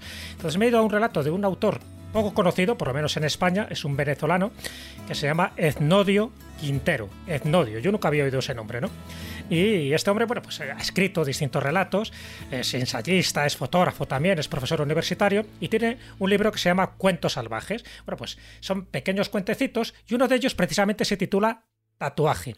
Me pareció muy interesante, ¿no? Que rescatar este relato porque encaja perfectamente en el, tema que estamos hoy tratando y como para leerlo los lee mucho mejor eh, Julio López Fonseca, pues si os parece vamos a escuchar esta pequeña joyita literaria de este autor venezolano que se llama Etnodio Quintero y un relato que publicó en 1988 y que se titula, qué curioso, Tatuaje.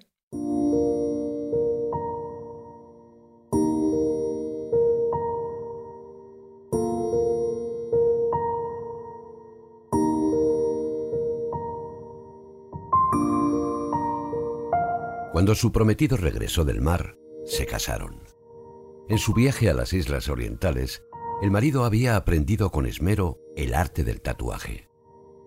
La noche misma de la boda y ante el asombro de su amada, puso en práctica sus habilidades.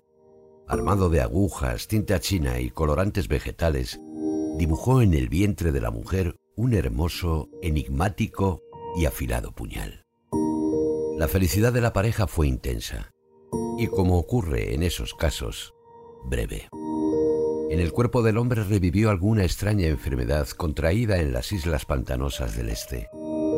Y una tarde, frente al mar, con la mirada perdida en la línea vaga del horizonte, el marino emprendió el ansiado viaje a la eternidad. En la soledad de su aposento, la mujer daba rienda suelta a su llanto, y a ratos, como si en ello encontrase algún consuelo, se acariciaba el vientre adornado por el precioso puñal. El dolor fue intenso y también breve. El otro, hombre de tierra firme, comenzó a rondarla. Ella, al principio esquiva y recatada, fue cediendo terreno. Concertaron una cita. La noche convenida ella lo guardó desnuda en la penumbra del cuarto. Y en el fragor del combate, el amante, recio e impetuoso, se le quedó muerto encima, atravesado por el puñal.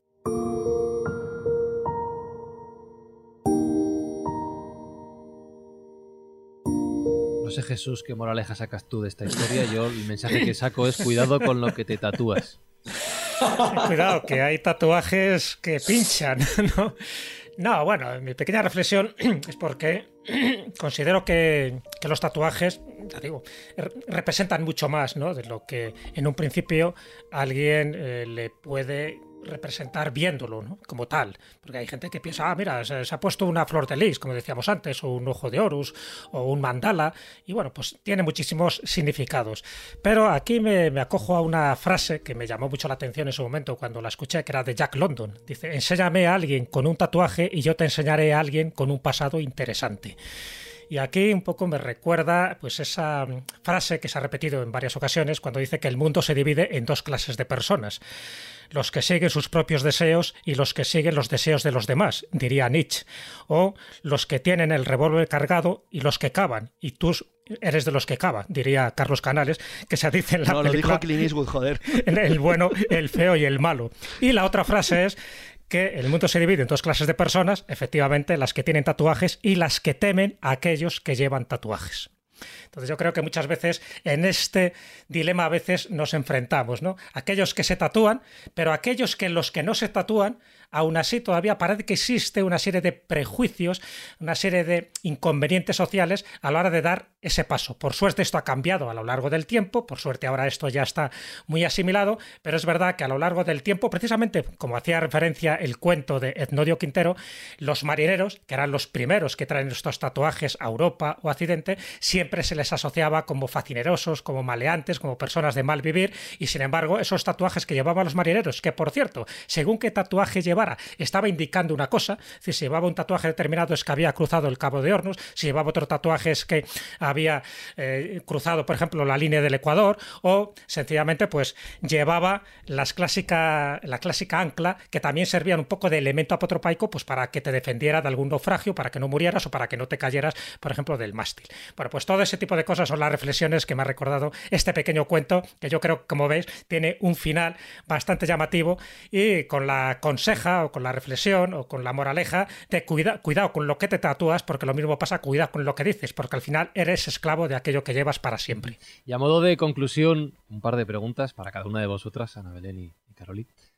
Ana Belén, estaba pensando que, más allá de, esos prejuicios que hemos comentado al principio y que ha recordado Jesús, que tenemos que tener en cuenta que cada tatuaje cuenta una historia de una persona y que quizá haya que valorarlo más por este lado que no por ese prejuicio que decíamos antes. Sí, además las narrativas eh, son, son, catarsis. Además, la catarsis eh, se celebra entre el tatuador y el tatuado. Es como dice, eh, como decía antes Caroli, yo me he tatuado y he tenido también esas catarsis con mis, con mis tatuadores y, tatuadoras, porque pasas tiempo con ellos, te hacen sufrir. Eh, el pudor va de revelar el dolor a alguien que no conoces. sobre todo hablo del tema de, de, las narrativas de conmemoración. Yo, por ejemplo, llevo a mí, cuando habéis hablado de las mascotas difuntas, yo llevo a, mi perro, que en paz descanse, todo en el brazo. Me lo dice él estando vivo, pero ya con la narrativa de, poderlo mirar, incluso dar un besito, porque lo llevo justo al alcance. Entonces, las narrativas a los antropólogos y a los etnólogos y sociólogos que estamos estudiando ahora el fenómeno del tatuaje, precisamente en su devenir hacia la, la posmodernidad, nos viene muy bien, porque aquí es donde las, las podemos estructurar, las podemos categorizar y ya os digo, no solo a nivel de, de, de por qué es, también es una mímesis, esas narrativas son compartidas. Todos hemos perdido un ser querido, todos celebramos algo, todos nos queremos sentir más atractivos, tenemos ese componente erotizante, sexual, que el tatuaje también lo ofrece, con lo cual las, las narrativas son perfecto. Claro, y Caroli, eh, lo que me viene también a la mente es el pensamiento de que somos una obra de arte y como tal tenemos que reivindicarnos, cada uno como quiera. Eh, bueno, uno tiene que buscar conocerse. El tatuaje es, uno de los, puede ser uno de los caminos si te propones a ello. Eh, ahora cuando Jesús eh, estaba contando todo, todo lo del cuento y de estos pasajes en los libros, me recordé de una canción que la llevo tatuada entera porque no podía quitar ningún trocito, que se llama Tatuaje de Chico Buarque de Brasil. Es una canción guapísima.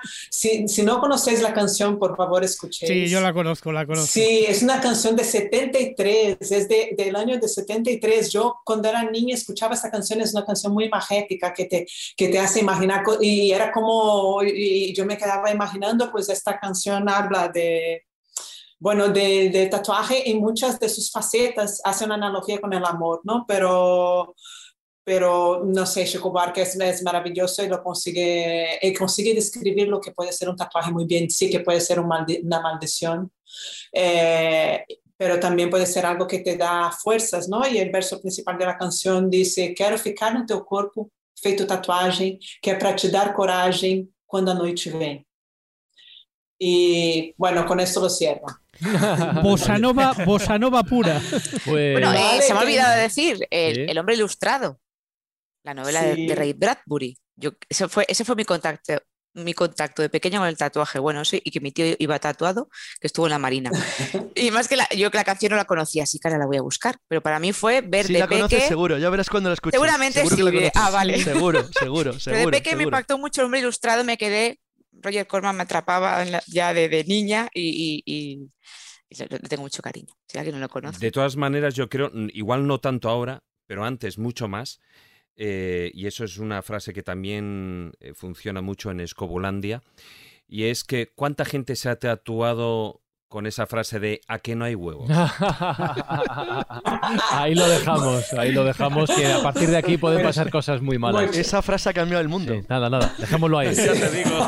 Ana Belén Rojo Jados, eh, gracias por acompañarnos hoy en la escóbula. Recomiendo, recuerdo, por supuesto, su libro Modificaciones Corporales Extremas si queréis seguir investigando sobre estos asuntos.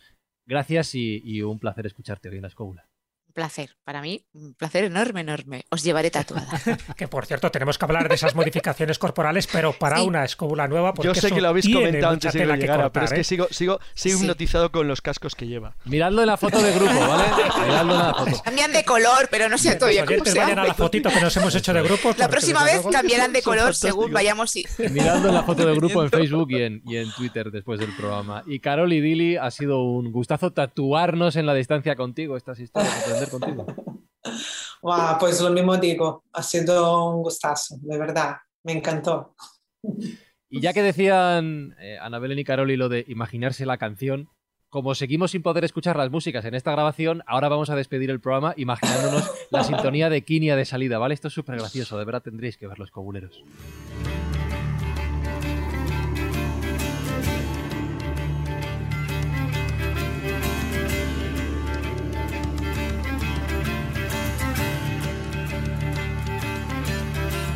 Bueno, Carlos Canales, un gusto una semana más. Hasta luego. Fermín Mayorga, ten cuidado con lo que te tatúas, con lo que te pones, que viene la Inquisición y... ¡Ay, ay! Qué pena que no haya salido el tema de la, de la picaresca del tatuaje, porque muchos marineros precisamente se tatuaban en las espaldas con un Cristo bastante potente, porque sabían que la Inquisición no les podría azotar. Ah, porque nunca azotarían a un Cristo, ¿no? y esa picaresca también pues un hermano de Francis Drake, Juan Drake, que lo, cazó la Inquisición en Panamá, precisamente, ese llevaba un Cristo tatuado y se salvó de los azotes gracias al Cristo. Solo le ahorcaron. Pero bueno, no, lo duró en la cárcel hasta que. Qué bueno. Marcos Carrasco, gracias una semana más. Gracias, ha sido una gran lección de nuestras invitadas y sobre todo me he quedado con esa transmutación de las cicatrices en algo bello, eh, en algo artístico, por tus propias manos. Eso me ha dejado absolutamente emocionado. Wow, qué guay, me alegro. Juan Ignacio Cuesta, corre, corre a tatuarte, corre, corre, corre. Me voy a tatuarme, sí, ahora mismo. Venga, maese, anímate. se va a tatuar ese, el replan, ya lo verás. Jesús Callejo, a lo mejor el próximo eres tú, a lo mejor eres tú. Juan Ignacio cuando saca pasar el perro que tiene ahí, sale en el barrio, y no tiene problema, le tatúa rápido. David Sentinella, gracias, una semana más. Pues gracias a todos vosotros, por supuesto a las dos invitadas. Y, ya que Marcos me ha llamado, me ha recordado cuando ha dicho eso de la transmutación, de la transmutación que implican los tatuajes, me ha traído a la memoria Bayana, la película esa, bueno, Moana, como se llamaba fuera de España, ¿no? En la que ese semidios Maui tiene esa transmutación precisamente de los tatuajes que se le van moviendo por todo el cuerpo. Y tiene su porqué, por supuesto. Eso sí que es una transmutación. Transmutados salimos del programa de hoy, Jesús. Por lo menos aprendiendo algo pues, nuevo. Hombre, yo creo que esa era la idea, ¿no? De además con estas dos invitadas de lujo. Siguiendo un poco la frase que decía David, está claro que aquel que se tatúe algo en su cuerpo, y eso va por ti, Maese, no solo transmite, no solo transmuta, sino también trasciende. Así que tener cuidado porque se utilizan las tres T's para cualquier tatuaje que queramos hacer en el cuerpo. Viva la transmutación, viva la transmisión y viva la trascendencia, porque en el fondo eso es lo que significa un tatuaje. Y a las malas, eh, Maese, ¿a qué no hay huevos?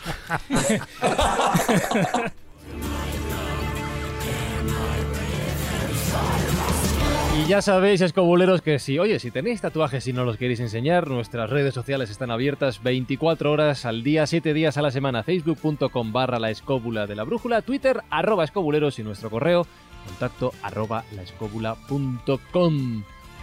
semana que viene, tatuados si no, nos escuchamos aquí de vuelta en la escóbula de la brújula. Saludos, besos, abrazos de Fran Izquiza. Y hasta la semana que viene, ¡chao!